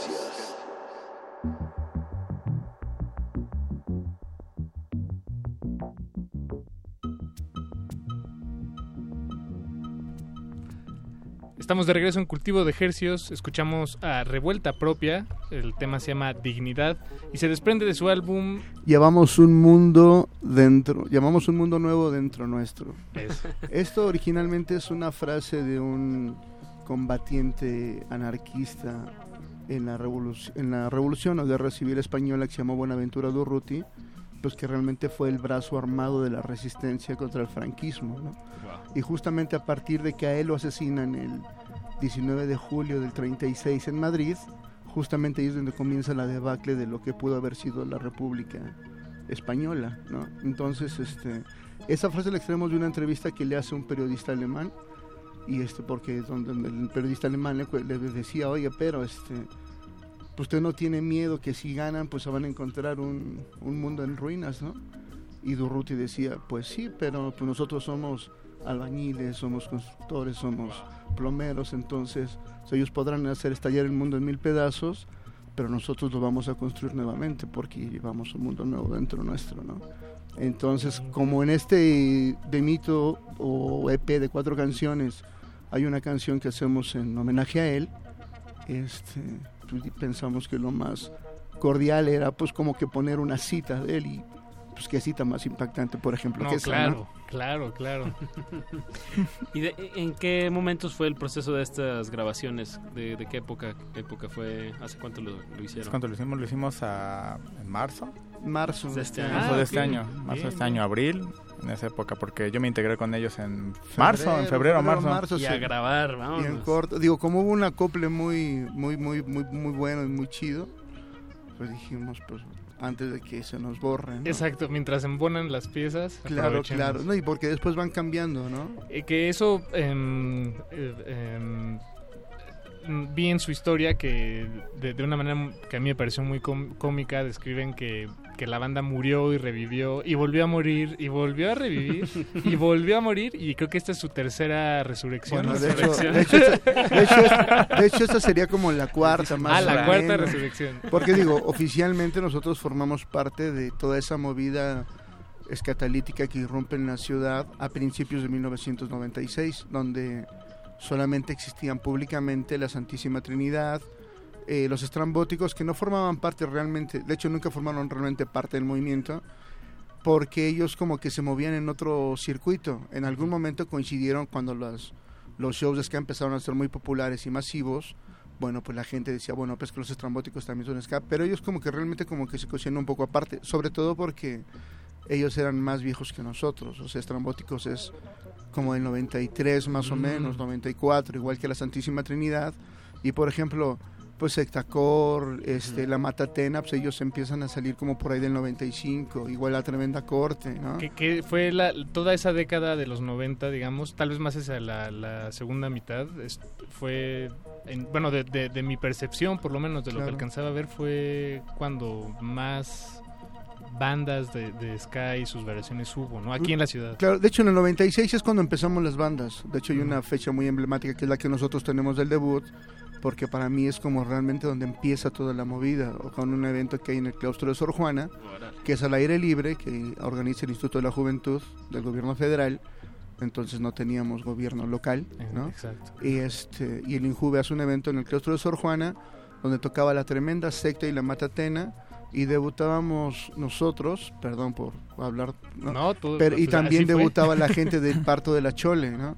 Entonces ellos esperaban que llegaran, no sé, 50, 100, 150 personas. Al final llegaron como 400, 500 personas para una movida que no existía, porque toda la gente que llegó así nada más conocía si acaso algo de la secta y algo de la tremenda. Y eso fue así como esa bolita que va que, que va cayendo así de a poquito, pero en friega, ¿no? Y al cabo de tres meses, pues resulta que también ya estaba la, la Sonora Escandalera, a los tres, cuatro meses conocemos a Panteón Rococó, a Nana Pancha, a la Sotehuela, este, Mate, ¿no? Es los espectros de tu jefa, ¿no? Entonces, este, de, entonces de pronto, o sea, ya para finales del 96, pues como que hay una movida un poco más consolidada.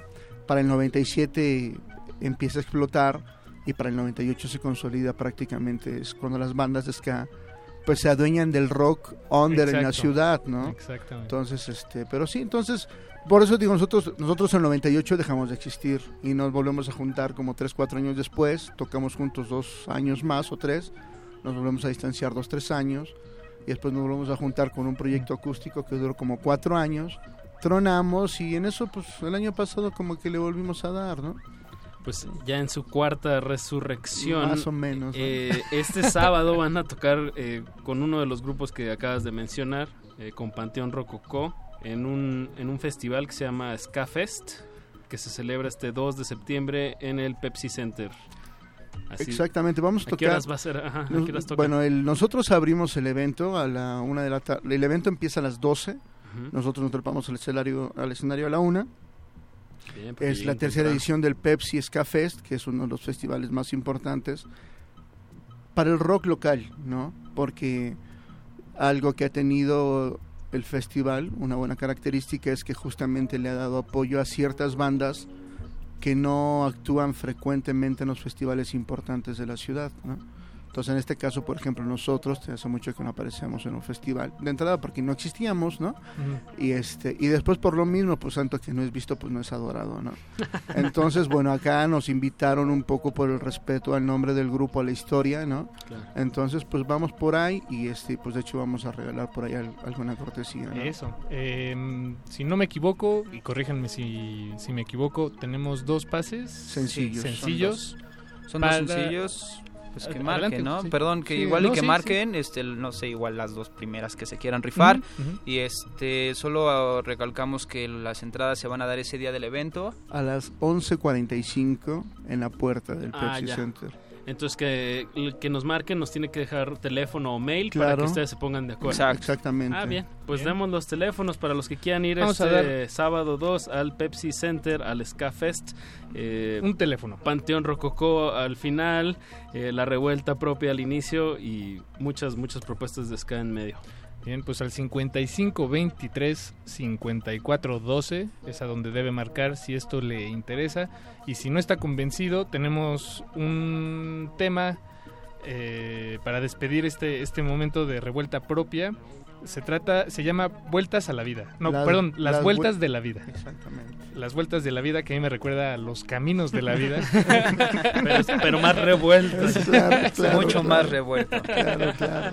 Eh, revuelta propia este sábado en el Pepsi Center, no se lo pierdan. Ya están. 55 23 54 12. Ya están sonando los teléfonos. Si suena ocupado, vuelvan a marcar. Tantito más adelante. Exactamente. Muchas gracias, Tajo, Benja y Gus, por, por, por darse Gracias la vuelta, No, por pues invitar y regalar boletos. Gracias a ustedes por invitarnos. Eso. Y yo, bueno, me quedé con ganas de preguntarle a Benja de, de grupos que ha producido, pero ahorita lo hacemos fuera del aire porque el tiempo apremia aquí en la radio.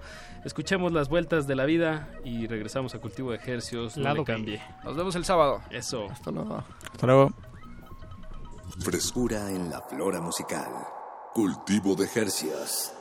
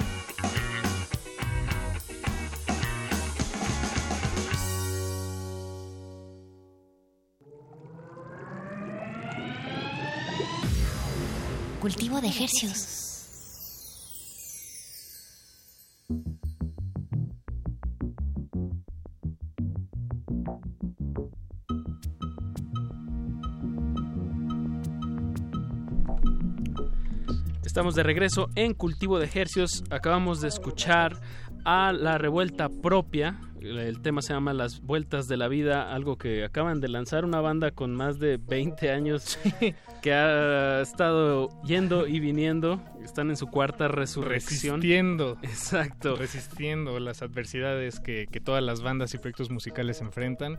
Nos da gusto que sigan vivos, que nos acompañen eh, contentos. Y que sigan haciendo música nueva. Así es. Y bueno, Apache, ha llegado el momento de darle la vuelta a este vinilo de la frecuencia modulada que hemos titulado Cultivo de Ejercios. Vamos a escuchar el lado B. Hoy Ahora... es más un shuffle, acuérdate, Paquito. Ah, tienes razón, es un shuffle, perdón. ya se Hoy, hoy haz de cuenta, le vamos a dar a la canción que sigue y mágicamente aparece frente a sus oídos y ante nuestros ojos Nico Maleón desde el norte del país. Desde ¿Cómo? Sonora Nogales. Exactamente, Nogales, Nogales, Sonora. Sonora. Así es.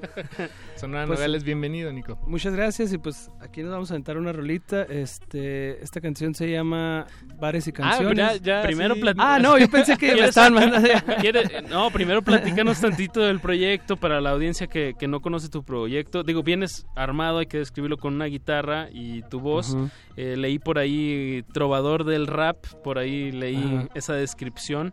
Eh, ¿Qué agregarías a, a- a tu proyecto de Nico Maleón? Pues eh, Nico Maleón es un proyecto que empieza alrededor de hace cuatro años. Este, yo tengo 18 años, este, ya en la escena, soy parte de La Coyota, también una banda de ska fusión de del norte. Este, y, y hace cuatro años empecé mi proyecto. Y pues nada, ¿no? Este, eh, ahora es- este, con- quise incursionar como en otros estilos, pues como bien les comentaba, lo otro era ska, fusión, este, con ritmos latinos y demás, que aquí también lo estoy haciendo, pero ya un poco más en la base, en la estructura del boom bap, del hip hop, ¿no? Ya. Entonces, porque yo cuando decidí hacer un disco de solista, no quería hacer como un disco, pues que fuera muy parecido a lo que venía haciendo, ¿no? Ska y así. Pero me tardé un poquito y de pronto ahí ya este, se me alinearon los, los planetas y, y decidí que por ahí iba a ser, ¿no? Eh, y, y, pues eh, realmente Nico Maleón es un, este, mucha gente por así decirlo lo considera como rapero, ¿no? Pero pues yo de alguna manera creo que soy o me considero un poco más músico y cantautor, ¿no? Sí, sí, este, La sí, guitarra sí, lo avala. sí, la que traigas sí. la guitarra a la entrevista lo avala. Si, si me permites agregar, Nico, eh, permíteme también detonar mis prejuicios aquí eh, al aire, este, porque eres el primer hip hopero, por así decirlo, eh, que se presenta aquí en la cabina con una guitarra. Entonces, eso a mí me, me sorprendió mucho, nunca lo había, lo hubiera pensado, ¿no? Y, Claro. eh, pero pues yo que ando de prejuicioso. No, no, pero pues sí, este, te digo, ese, es- ese es, pues ese es como un, un poco el, el, el, el sellito que, que, o algo, mi propuesta, por así decirlo, ¿no? Y, y, o sea, toco como, como, ahora sí que como se pueda, ¿no? Toco a guitarra y voz solamente, o Ujú. toco a guitarra y voz y con DJ, Ajá. con pistas de hip hop, y como más me gusta, que es yo y 11 músicos, ¿no? A- ahí es cuando claro. sí Truena. truena machín. Bien, pues es que lamentablemente no tenemos eh, 10 micrófonos más. Nah, y, y no, pero con, con la voz de Nico Maleón y, y su guitarra, pues nos puede presentar perfectamente temas de su disco El azar de los días, Exacto. que salió hace cuánto. El 26 de mayo, tiene, tiene poco que Ah, salió. sí. Tu bebé. El- Ajá, sí, Y es algo- mi, mi primer disco de Y algo muy característico de él, eh, y en esta línea que dices como de, del más del rap o del hip hop, eh, que hay muchas colaboraciones, ¿no? Sí. Hay, hay mucho, que- eh, hay alguien de Charles Sands Ann, que también Ujú. es de, de Hermosillo. Es de Hermosillo, exactamente. Bueno, él, él, él es de Hermosillo, Ajá, sí, exacto. pero no tan bien. Ah, bueno, tú eres de Nogales. sí, yo soy de Nogales. Del, del Bueno, pero bellísimo también viví ahí en, en, en Hermosillo. De hecho, un saludo a toda la banda de, De Hermosillo, de Nogales y everybody. Exacto. ¿Y qué- quién más participa en este disco del azar de los Eh, días? También está eh, otro camarada eh, de Hermosillo, el presidente. Está ahí en la rola de Luna Roja. eh, también está Jera Mexamafia en la canción del espejo. Y por último, Bungalow Dap en la canción de Boomerang. Esos son los, los cuatro feats que tiene el azar de los días. ¿no? ¿Y, y cuánto tiempo fue eh, estuviste preparando este, este material? Fíjate que De- eh, la verdad tardó como tres años en, Eso, en- sí, en en encerrarlo ya y en tener aquí el disco. Eso. Tardó como tres años, ¿no? sí estuvo difícil porque de alguna manera yo este venía en otro estilo de trabajo con yo y nueve más integrantes y, y de pronto digo, no, va, me la viento desde cero, pero tengo que empezar algo. Las Claro. coyotas Y- se llama... La coyota. La coyota, que es un dulce Ajá, es, típico un- de allá. es- es una especie Delicioso, de galleta, relleno un de cajeta, de ¿no? cajeta, Ay, pe- sí. piloncillo, de jamoncillo. Bueno, a mí me gusta el de cajeta. Sí, ese Y- está rico. Oye, pues ya, ya hablando, ahorita que ya salivé tantito, Paco, se me está antojando música en vivo, que es lo que más disfruto en este espacio. Además va bien con el café institucional. Exacto. Eh, Nico Maleón, ¿qué nos vas a, ¿con qué nos vas a deleitar? Pues vamos a empezar con, con esta rola que se llama Bares y Canciones y de hecho así estoy este, nombrando el, el tour que estoy por presentar que precisamente empieza este sábado, eh, 2 de septiembre aquí en la Ciudad de México, continúa ya en Ensenada, Tijuana, San Luis y varios, varios otros este, estados y pues nada, esta canción se llama Bares y Canciones ahí para que Ok, se- perfecto. escuchen. Pues son todas tuyas las frecuencias. Nico Maleón, totalmente en vivo aquí en Cultivo de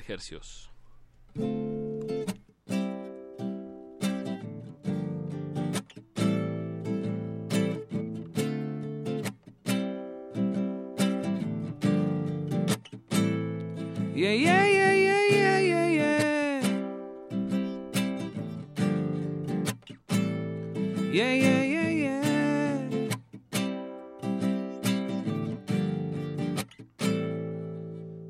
dice, la primera palabra que aprendí a decir fue mamá y desde ese momento se volvió mi favorita. La última vez que me sentí tan feliz fue justo antes de estar jodido. En la primera noche no te dejaré dormir, pero te haré sentir como en un sueño.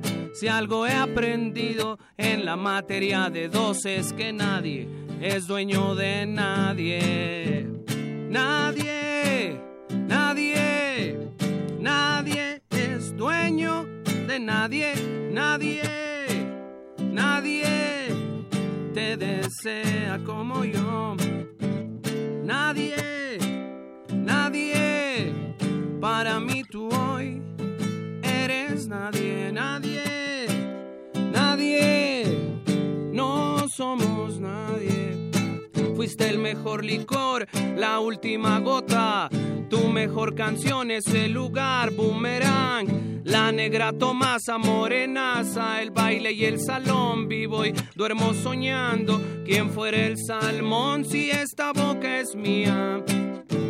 Quien fuera Silvio, quien fuera Sabina, me comprendes, Méndez. Pobre de ti, no me tientes. Mala vida en el pequeño cabaret ambulante es un carnaval. Toda la vida, la dosis perfecta, pura droga sin cortar. Welcome to Tijuana, tequila sunrise. Mi locura transitoria es una historia triste. Un perro amor que explota entre caníbales. Una mosca de bar. Es momento de ser y no de parecer. Es momento de ser y no de parecer. Y yo soy, hey, soy ese beso en el callejón de Guanajuato. Soy paz y amor, el barfly y el cervantino lleno de vino, lleno de vino. Soy un after party, un doping positivo, un desestrés, alcohol clandestino. La sexta en Tijuana, el barrio antiguo, el bar Américas y un vive latino. Soy el pluma blanca y sus poetas. Hey, soy mal de amor y soy la receta. Sexo en la playa, whisky en las rocas, Nico Maleón y Nicky Coyota. Yeah, yeah, yeah, yeah, yeah, yeah, yeah. Yeah, yeah, yeah, yeah, yeah. Nogales, Sonora represent.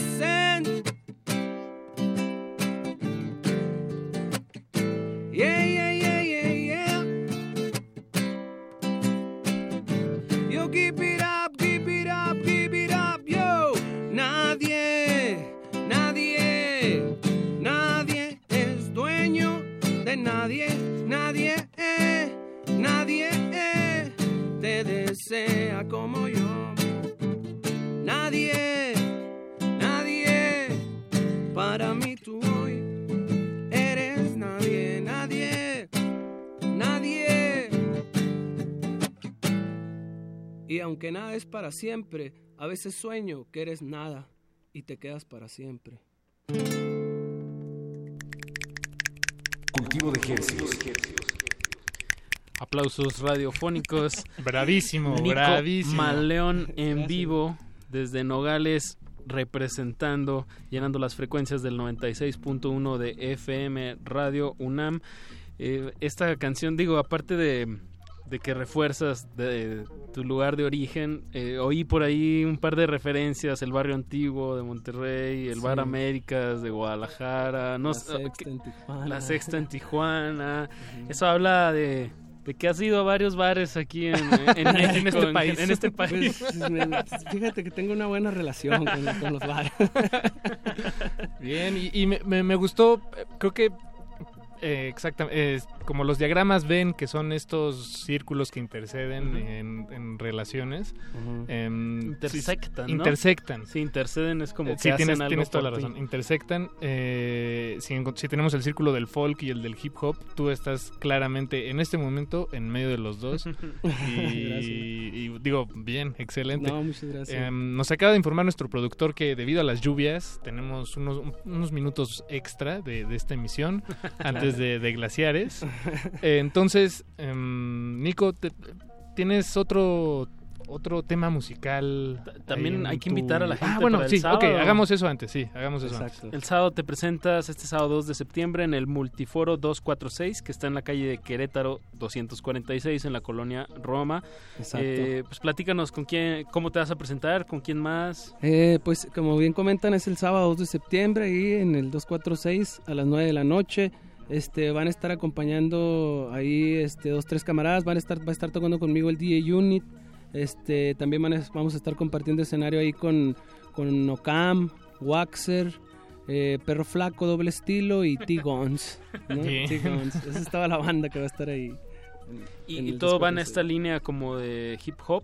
eh, Sí, sí, este es, es un, un evento pues sí de, de hip hop, de rap, pues con su con su mezcla esa de acústica Eso. trovadoresca que le vamos a- Claro. a, dar, ¿no? Y que espero que le caigan ahí, eh, espero verlos por ahí. Pues por lo menos eh, podemos nosotros asegurar eh, cuántos pases, estimado Nico. ¿Cuántos- Pues mira, vamos a digas? regalar tres pases Tres ahorita pases. para la banda que, que se reporte aquí. Eh, con que nos den su nombre, ¿estarán anotados Sí. en la lista? Sí, sí, sí. ¿Es con- suficiente? Con el nombre y la vibración positiva. Eso es todo. ¿A Va, qué entonces- teléfonos tienen que marcar, Paquito? Y lo voy a decir antes de que, de que suceda. Recuerden, si está, si está ocupado, ¿son pases sencillos? ¿Tres pases sencillos? Sí, tres pases sencillos. Pues, recuerden, si, si suena ocupado, esperen un segundito y vuelvan a marcar. Eh, nomás tenemos una línea que es... 55 23 54 12. Marque ahora para que vayan a ver a Nico Maleón este sábado 2 de septiembre en el Multiforo 246. Eh, ¿Nos podrías regalar otro tema de tu autoría, Nico? Claro que sí, Eh, encantado de Este- que hayas traído la guitarra. ¿Qué vamos a escuchar? Esta canción se llama Cara Cortada. Cara cortada. Dice más o menos así. Vénganos.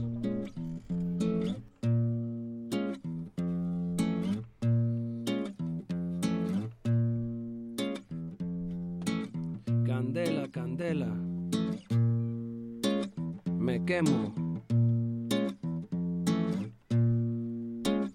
Dice, trato de llevar una vida normal y ya me ves otra vez sentado en el bar, pero vaya, no venir sería anormal como resistirse a la bebida angelical, a esa polita que siempre se la rifa, esa trigueñita menuda y exquisita. ¡Ey! ¿Cómo no decir presente? A la lista de inconformes con el presidente, cómo distinguir al malhechor del policía, cómo no escuchar a Joaquín Sabina. Check, check, if you know what I mean. Fiesta estilo vieja Habana, Guajiro, Guantanamera. Fiesta estilo Tony Montana. Say hello to my little friend. Check, check, if you know what I mean. Gobiernos guían al matadero. La sangre no se seca ni en el tendedero. Somos Ben Richards en la historia de Stephen King. Libre visión se apodera del país, pero como decía el Che, hasta la victoria siempre como Terminator. Hasta la vista, baby, ey, como no decir presente a la lista de inconformes con el presidente, como distinguir al malhechor del policía, como no escuchar a Andrés Calamaro. Shake, shake, if you know what I mean. Fiesta estilo vieja Habana, Guajiro, Guantanamera. Fiesta estilo Tony Montana. Say hello to my little friend. Hey, cuídate muy bien cuando salgas, que la policía no respeta ningún alma. Cuídate, cuídate muy bien cuando duermas. Soñar está prohibido hasta que uno se levanta. Levántate. Levántate, aunque sea la falda. Levántate un poquito la falda. Levántate, get up, get up, get up, get up, get up, get up, get up, get up, get up, get up, get up. Get up, get up, get up, get up, get up, get up, get up, get up, get up, get up, get up. Shake, shake, if you know what I mean. Cultivo de ejercicios. Bravísimo. Pero lo tienes que decir más solemne mientras, bravísimo. mientras aplaudes. Paquito. Oh, bravísimo. Radiofónicamente aplaudiendo. Eh, Nico Maleón, gracias por, por compartir, por traer la guitarra bajo esta lluvia. Yo sé, es madera, eh, hay que cuidarla, no se, no, que no se hinche esa madera. Sí, no, ahí la traemos cuidado. que no se moje, eh, pero sí que, que, que sueltes eh, esa vibra el- este sábado en el Multiforo 246. Les recordamos este evento de hip hop. Ya se fueron dos, dos, dos de los pases que Uno íbamos- nada más. Ah, uno. Nos quedan dos más bien para las personas que marquen al 55 23 54 12. Marque ahora y pásensela bien. Cortesía de Cultivo de Ejercicios y de Nico Maleón. Es. Que eh, bueno, ya nos platicaste un poco de, de que mañana empieza esta gira, que luego vas otra vez para el noroeste del país. Mm, ¿qué, qué otros planes hay para Nico Maleón después de El Azar de los Días, que es tu primera producción? Pues este, pues la onda es seguir tocando, ¿no? Seguir tocando. Este, voy hago est- estas fechas allá al, al norte. eh, vuelvo lo que es a, a mediados de octubre. Mediados de octubre y noviembre empiezo hago hago algunas fechas por acá por este lado.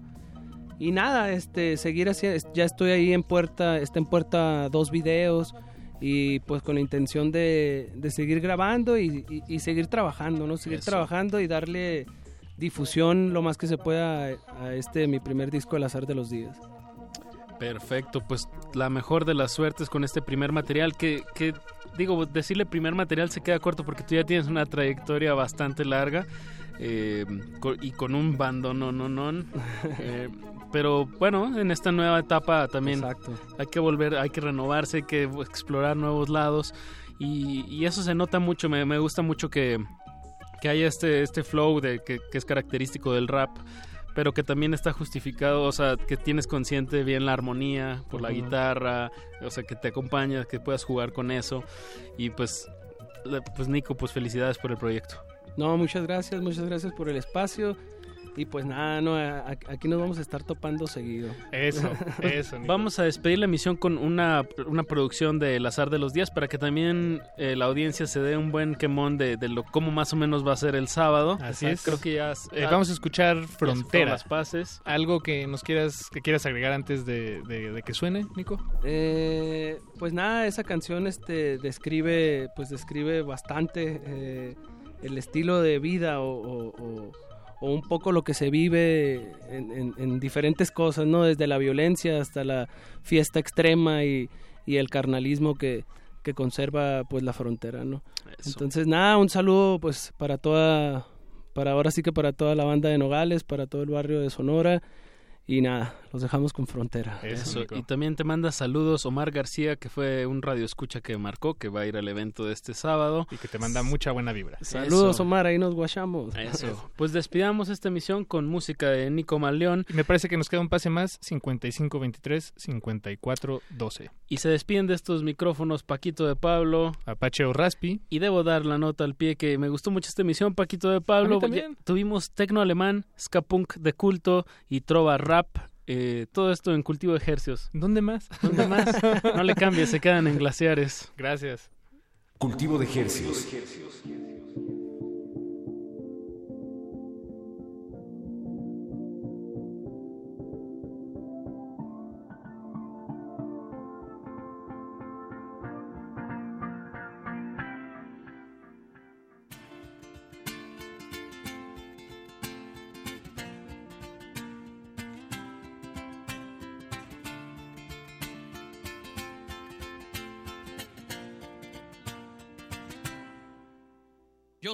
Frontera.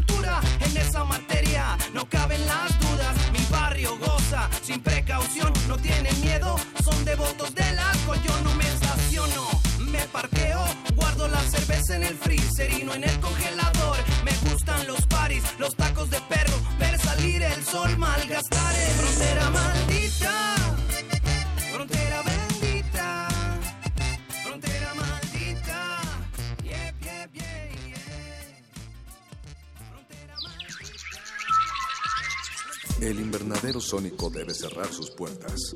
Un procedimiento de rutina. Respira. Vuelve. Cultivo de hercios.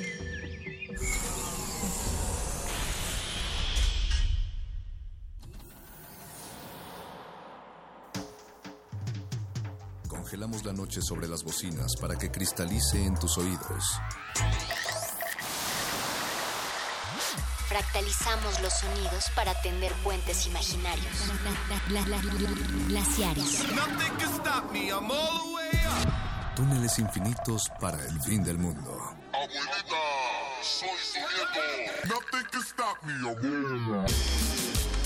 One day I'll have to put it all alone at the beginning of the. Glaciares. With a long piece of black leader. Least they'll see the black.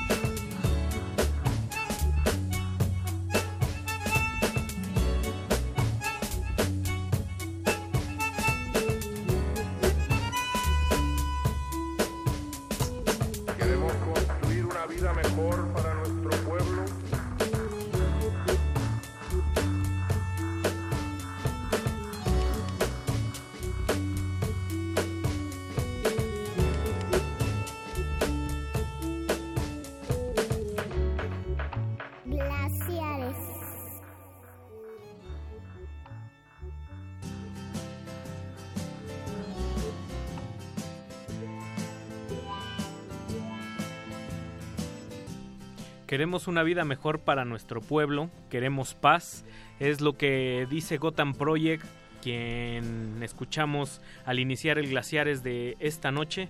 Bienvenidos una vez más, yo soy Ricardo Pineda. Yo soy Mauricio Orduña y al ritmo de ese bandole, bandoneón, bandoleón se llama. ¿Bandoleón El o bando- bandoleón? Eh, bueno. Pues vamos a... Tenemos esta noche dedicada a qué, Ricardo? Pues en esta semana que se la dedicamos a la marihuana, al consumo de el cannabis o la cannabis se- este, sativa, índica, hidropónica o nopónica, en, en pos de, de una sociedad lúdica, más informada y sobre todo libre de la guerra contra el narco. Glaciares llega este jueves eh, 31 de agosto, se nos fue agosto, ya entramos en la recta final del fin de, del fin de año. A Pues partir sí. de aquí se va como agua, querido Mau. Sí, se va como, como la mugre en el lavadero, ya lo hemos dicho. y los osos polares de glaciares eh, bajan sus armas, bajan la violencia y levantan una banderita blanca con un hielo que dice RM, hashtag glaciares. Síganos en Twitter, ahí estamos como arroba R modulada. Y en Facebook como Resistencia Modulada. Glaciares contra la violencia es el tema de esta noche y nos gustaría que todos desde aquí sabemos que el clima de lluvia no está, el horno no está para bollos con esta lluvia que los perturba y genera fricciones entre toda la gente. Hay, hay descontento social allá afuera y no solo allá afuera, sino sino más, más allá de las fronteras también en el, en el resto del mundo. Yo estaba leyendo, querido Mau, que, por ejemplo, pensamos que, que la guerra es una cuestión atípica, pero tan solo si, si echamos un, un El vistazo... cassette para atrás. El cassette para atrás. O tu libro de texto gratuito para atrás. Le regresas las páginas, vemos que, por ejemplo, Europa lleva apenas 40 años, 50 años Sí. en, en, paz, comillas. en paz porque también como que esta supuesta paz histórica también hu- hu- hubo esta situación de terrorismo y cosas así, ¿no? Como por ejemplo España. Que también siempre ha estado. Recientemente Barcelona está, está pasándola Sí. de una forma aguda y nunca es el, el afán o, o lo deseable, digámoslo, de una manera eh, muy, muy, geno- muy general, muy de blanco y negro. Nos gustaría que permeara la, el diálogo, la civilidad, pero veto a saber por qué siempre el, la guerra o la violencia viene acompañada con la inherencia humana. Pues sí, eh, vaya usted a saber por qué. Nosotros decidimos hacer este Glaciares dedicado, pues ahora sí que a la paz, contra la violencia. Y pues vamos a seguir con, con nuestra lista de canciones. Y en esta semana de no violencia, de no criminalización, de consumir lo que nos hace felices, los que nos, lo que nos mantiene contentos, que está siempre asociada a un a un ejercicio responsable de la libertad, pues nos vamos a arrancar con estas estas piezas que, que tenemos pues para que la gente di- disfrute, pero también para que haga conciencia sobre este este deseo de no violencia y va una una bonita flor verde para todos ustedes y vámonos de ahí con Junior Marvin con esta rola que se llama Police and Thieves, eh, policías y ladrones en la calle. En la calle. Pues vámonos, estos glaciares, por favor, no le cambie. Seguimos aquí. Benvenuti.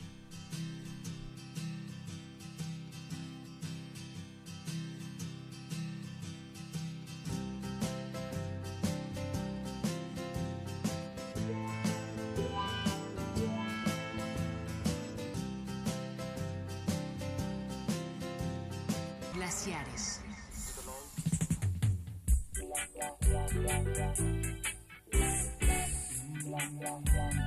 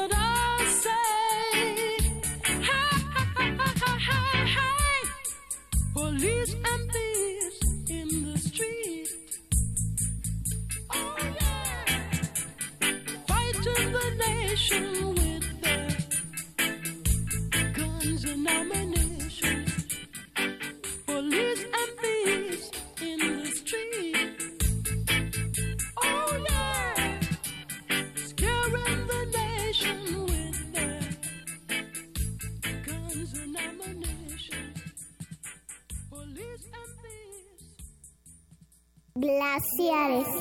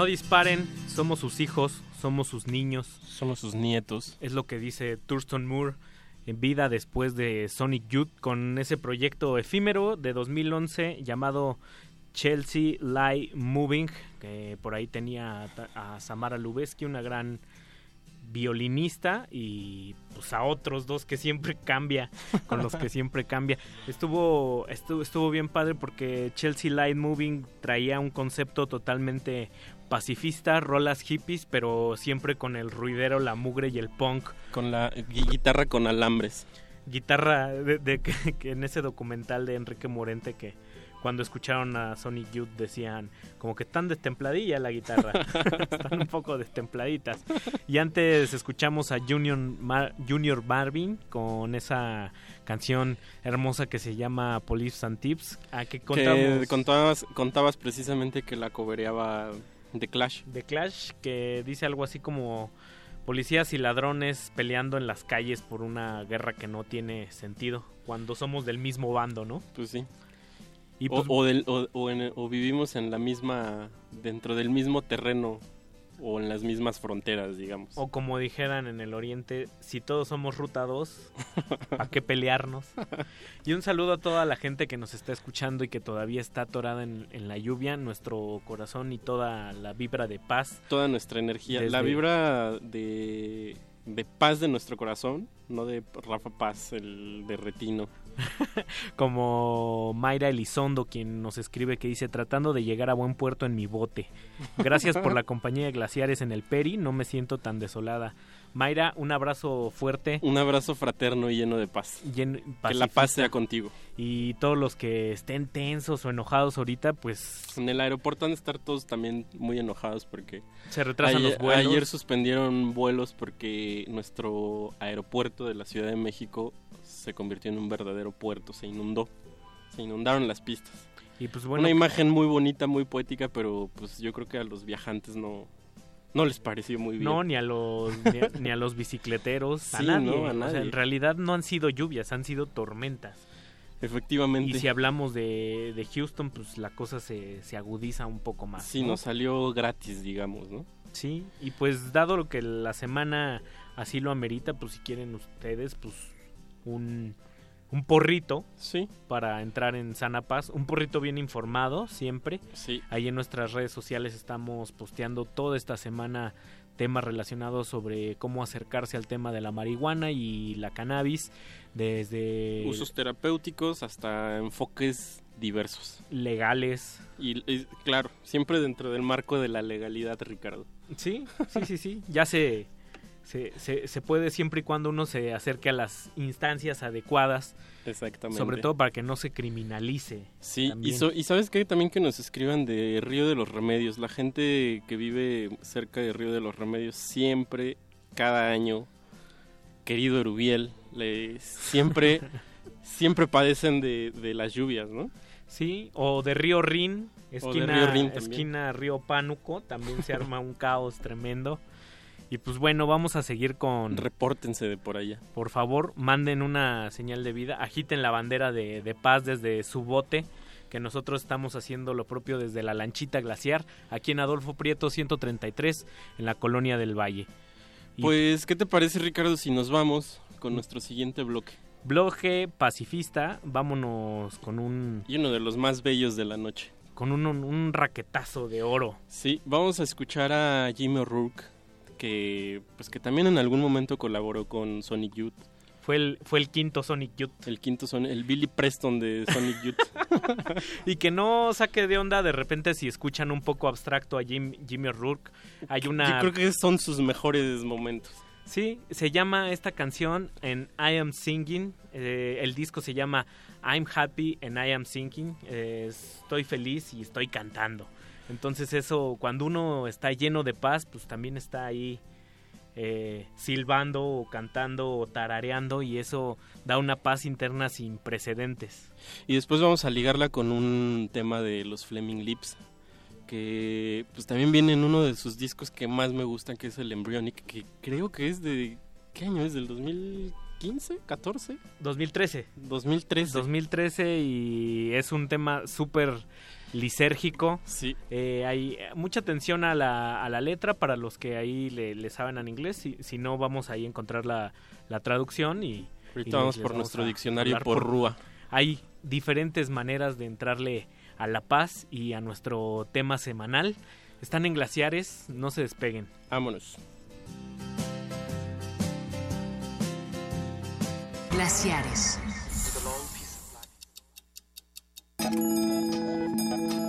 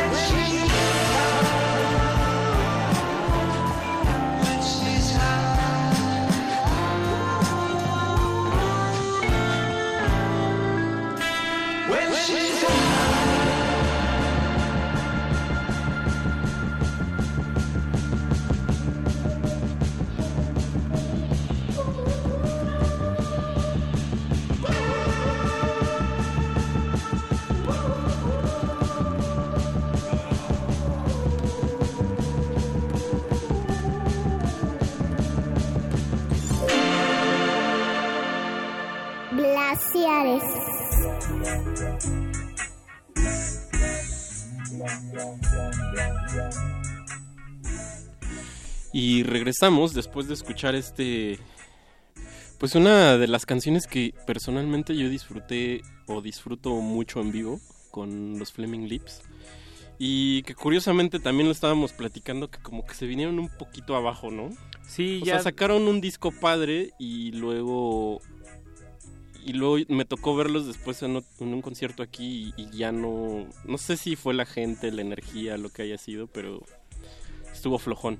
O la falta de paz interna de Steven Drotz. También. También. Uy, qué, qué personaje. Sí, totalmente. Esa, esta canción mm, habla de una chica que está, digamos, en un estado alterado de conciencia y, y pues hay como una lucha interna por buscar la paz precisamente.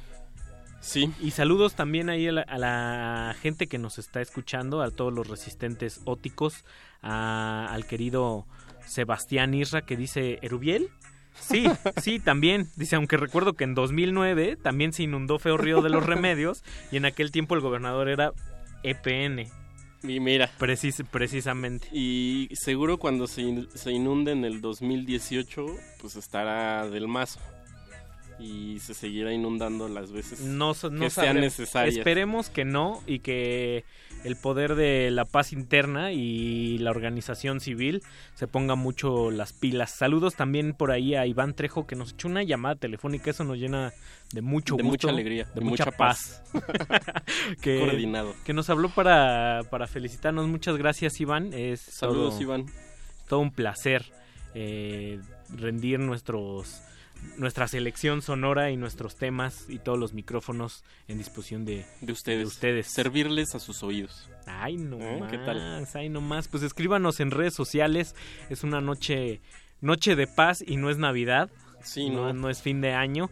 En Twitter estamos como arroba Rmodulada. Y en Facebook como Resistencia Modulada. Yo ya me envalentoné y si quieren eh, échenos un telefonazo 55 36 43 39. Pues ahí están los teléfonos y pues que nos que nos escriban, que nos contacten como para que nos digan qué les está pareciendo este viaje en Chalupa. Ahí en- nomás. En, este día lluvioso. Eh, ¿Qué sigue Ricardo? Nos seguimos con... Uy, viene una muy buena. con, con la siguiente de nuestra lista de canciones. Vamos a escuchar a Primal Scream. Los amos de la lisergia noventera de Los- Manchester. Sí, y yo creo que de los herederos de, de Mickey. De Mickey Jagger y sus, y sus secuaces. Si hay alguien que tiene bien la estafeta de, de los Rolling. No me vayan a pedrear por ahí por decirlo, ¿no? Pero No, yo para- creo que sí, ¿eh? Para nada, se, se ha dicho, de, si en Argentina lo dicen de los ratones paranoicos, ¿por qué no en Manchester se dice de Bobby Gill Spy? Y de Manny, ex Stone Roses también, que son súper súper seguidores, o sea, su nombre es un descaro total. Debemos un de homenaje. Deberíamos de hacer un homenaje a Manchester, ¿no? Hay muchas... Hay mucha tela de- tela de dónde, cor- de Sí, dónde sí, cortar sí. por allá. Pues un, un himno generacional, un himno hippie, un himno para ponerse a tono y levantar todas las banderas que los representen. O si son aguerridos de los de sin patrias ni banderas, pues nada más con las manitas así flotando como si fueran ramitas. Higher Than the Sun con Primal Scream.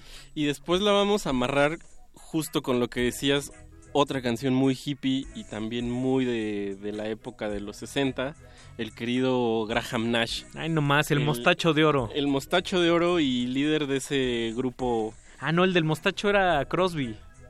Crosby, Stills. Crosby, Stills. No. Crosby y Graham... ¿Cómo se llamaba este señor? Bill Crosby. No.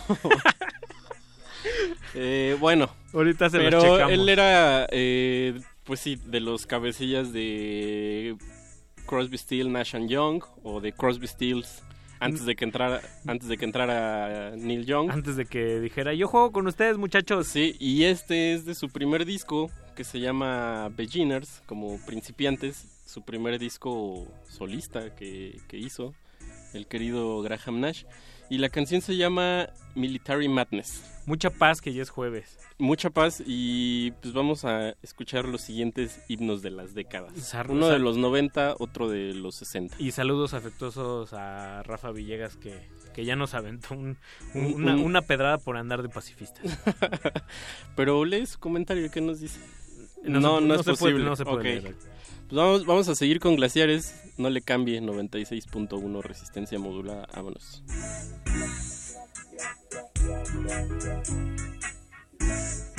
Glaciares.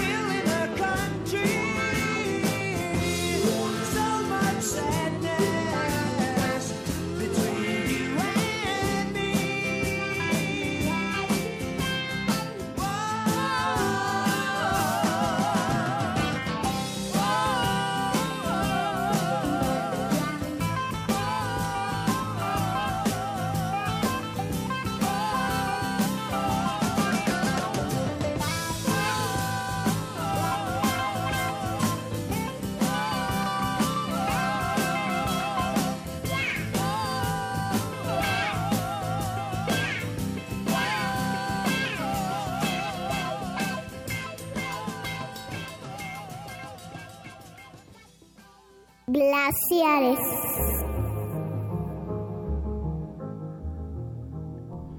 Estamos llegando a la recta final de esta emisión. Glaciares contra la violencia o glaciares pacifista o osos con banderas blancas cruzan un lago hacia la calma. También se llama así. También se llama así este programa que esperamos eh, les estemos mandando vía radiofónica una rebanadota de este pastel de paz que se está eh, que se está generando aquí en nuestra en nuestra querida casa Radio UNAM con todo el equipo resistente. Y muy buena vibra y muy buen humor y mucha felicidad de saber que hay mucha actividad allá afuera en redes sociales. Saludos al señor Rivas, que me encanta su Twitter que es arroba Rivas Decadente. Seguro le gustan los auténticos Decadente, que dice, hoy mi corazón se dividió en dos. Una parte la tiene resistencia modulada y la otra Ibero.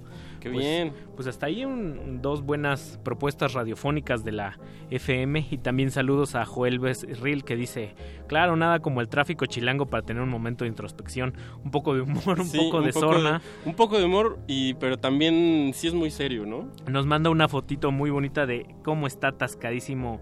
Parece, sí es el periférico, el segundo piso y dice amor y paz. Amor y paz. No, eh, sabemos que es, que es complicado, pero siempre buscar la paz en, en tiempos de, de guerra o, o en tiempos difíciles. yo siempre- Agitados, digamos. Yo siempre he pensado que también es una suerte de resistencia, de combate, de pues de darle la vuelta a la, a la tortilla de forma de forma siempre inteligente. Sí, claro, eh, apostando por lo que llaman ahí las, las famosas mic- micropolíticas. ¡Ájale! Así dicen. Mauricio Orduña. Así le dicen a esas pequeñas resistencias. Pues los glaciares están, se están preparando para lo de ensamble. Si usted ya todavía anda por el centro y no llega, pásese un rato ahí al foro Normandí. Eh, ensamble tiene una, una noche especial con Batu que Está viene bárbara, ¿eh? Porque es larga. es larguísima. Así que si espera que se, se desahogue el tráfico, seguro cuando salga ya no va a haber. O va a haber nuevo. Pues sí, No claro. sabemos. Pero ¿quién más va a estar ahí en Va a estar Normandía? Batu, que es un DJ increíble que le está dando la vuelta, le está dando la tortilla de forma inteligente al techno y al grime de, de- del Reino Unido. También está el gran 7 Siete ca- siete catorce. El, el prodigio de Mexicali. Sí, el, el niño prodigio de Mexicali. También estaba Cadáver de Sonido Inconsciente que, ya anduvieron por acá. El, el joven de la De la sonrisa socarrona. y de la, son- por aquí. de la carcajada peculiar Exacto. de sonido inconsciente también un cuate que se hace llamar Me and Myself que lo hemos tenido también por acá y ha estado como talento nacional en otras ediciones del Mutec que ya se viene Mutec en puerta Sí, ya. Y también ya nos dieron por ahí una probadita, ¿no? En, en el Nano Mutec. pues bueno es hora de ir ir cerrando me gusta este ademán ustedes no lo pueden ver pero los productores cuando están del otro lado del vidrio nos hacen un bonito gesto con las dos manos que es como de un, de un balón de fútbol americano que significa chicos vayan cerrando. Vayan cerrando. Para que se dé de forma orgánica. Muchas gracias por escucharnos. Sacando los secretos de la radio. Aquí Revelándolos ahí, este nuestro querido Mario Conde, que es mago, estaría estaría encantado. o, o no, O no. Por, por estar revelando los, Los trucos. lo- los secretos. Eh, José de Jesús Silva en los controles. Y este, también Agustín Mulia, que ya no está, pero Ah, sí. no, no somos afortunados de que siempre nos toca ese, ese switchazo con nos, dos, nos toca doble combo de operadores. dos grandes técnicos. operadores, dos de los mejores operadores de, de De UNAM. selección nacional de operadores de radio. El, el Dream Team operador. También a- al querido Eduardo Luis, que en estos momentos no está del otro lado del vidrio, pero estuvo produciendo, al igual que Lucas Alberto Benítez, Que ya, ya, ya tomó, que ya tomó camino también para el foro Normandí. Y también a María Fernanda Sánchez Armás, que está con nosotros en espíritu de apoyo, De apoyo moral. de apoyo moral y De de apoyo a la paz. Coacheo psicológico, le llaman. Contención psicológica. Esto fue Glaciares. Nos escuchamos el próximo jueves. Mauricio Orduña, Ricardo Pineda. Y pues ahí estamos. Estamos al habla el siguiente jueves. llévensela leve. Llévense la leve. Ah, vamos a despedir con Tim, Tim Harding. Tim. Harding, un pues, también de los exponentes un poquito olvidados ahí del folk hippiezón, eh, flower poweresco. Vámonos. nomás. Glaciares.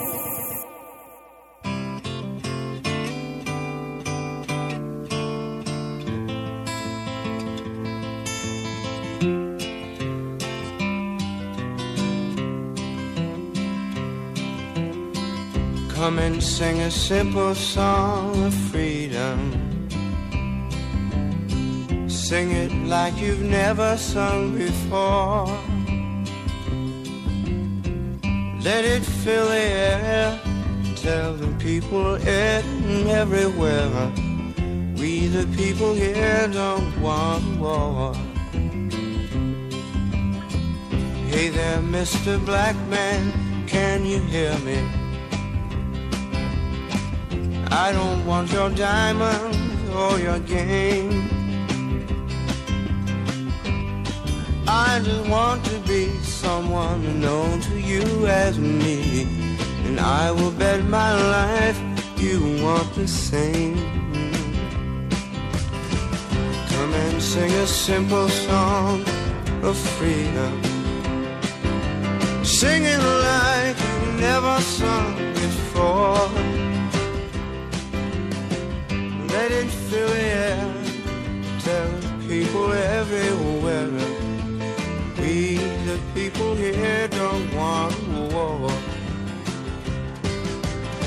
700 million, are you listening? Most of what you read, most of what you read is made of lies. Speaking one to one, it everybody's son? To wait till in the morning when we rise. sing a simple song of freedom. Sing it like never, never sung before. Let it fill the air. Tell the people everywhere. We the people here don't want a war. No doubt some folks enjoy doing battle. Like presidents, prime ministers, and kings. So let us build them shells so they might fight among themselves. And leave us be with those who want to sing. Come and sing a simple song of freedom. Sing it like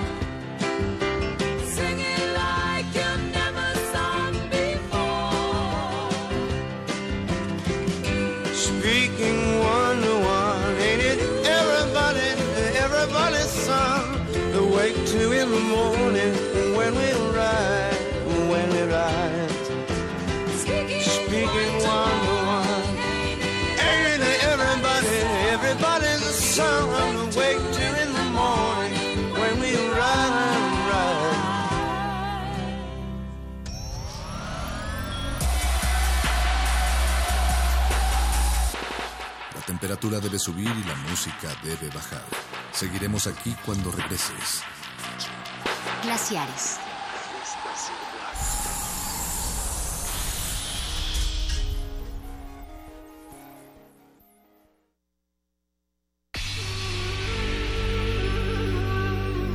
Por siglos nos hemos hecho escuchar.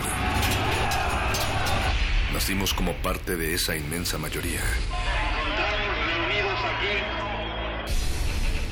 Hablar, Escuchar, debatir, proponer, cuestionar.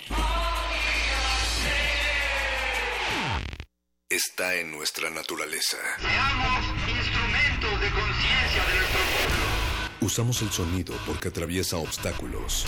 Muros, fronteras. Nosotros somos la resistencia.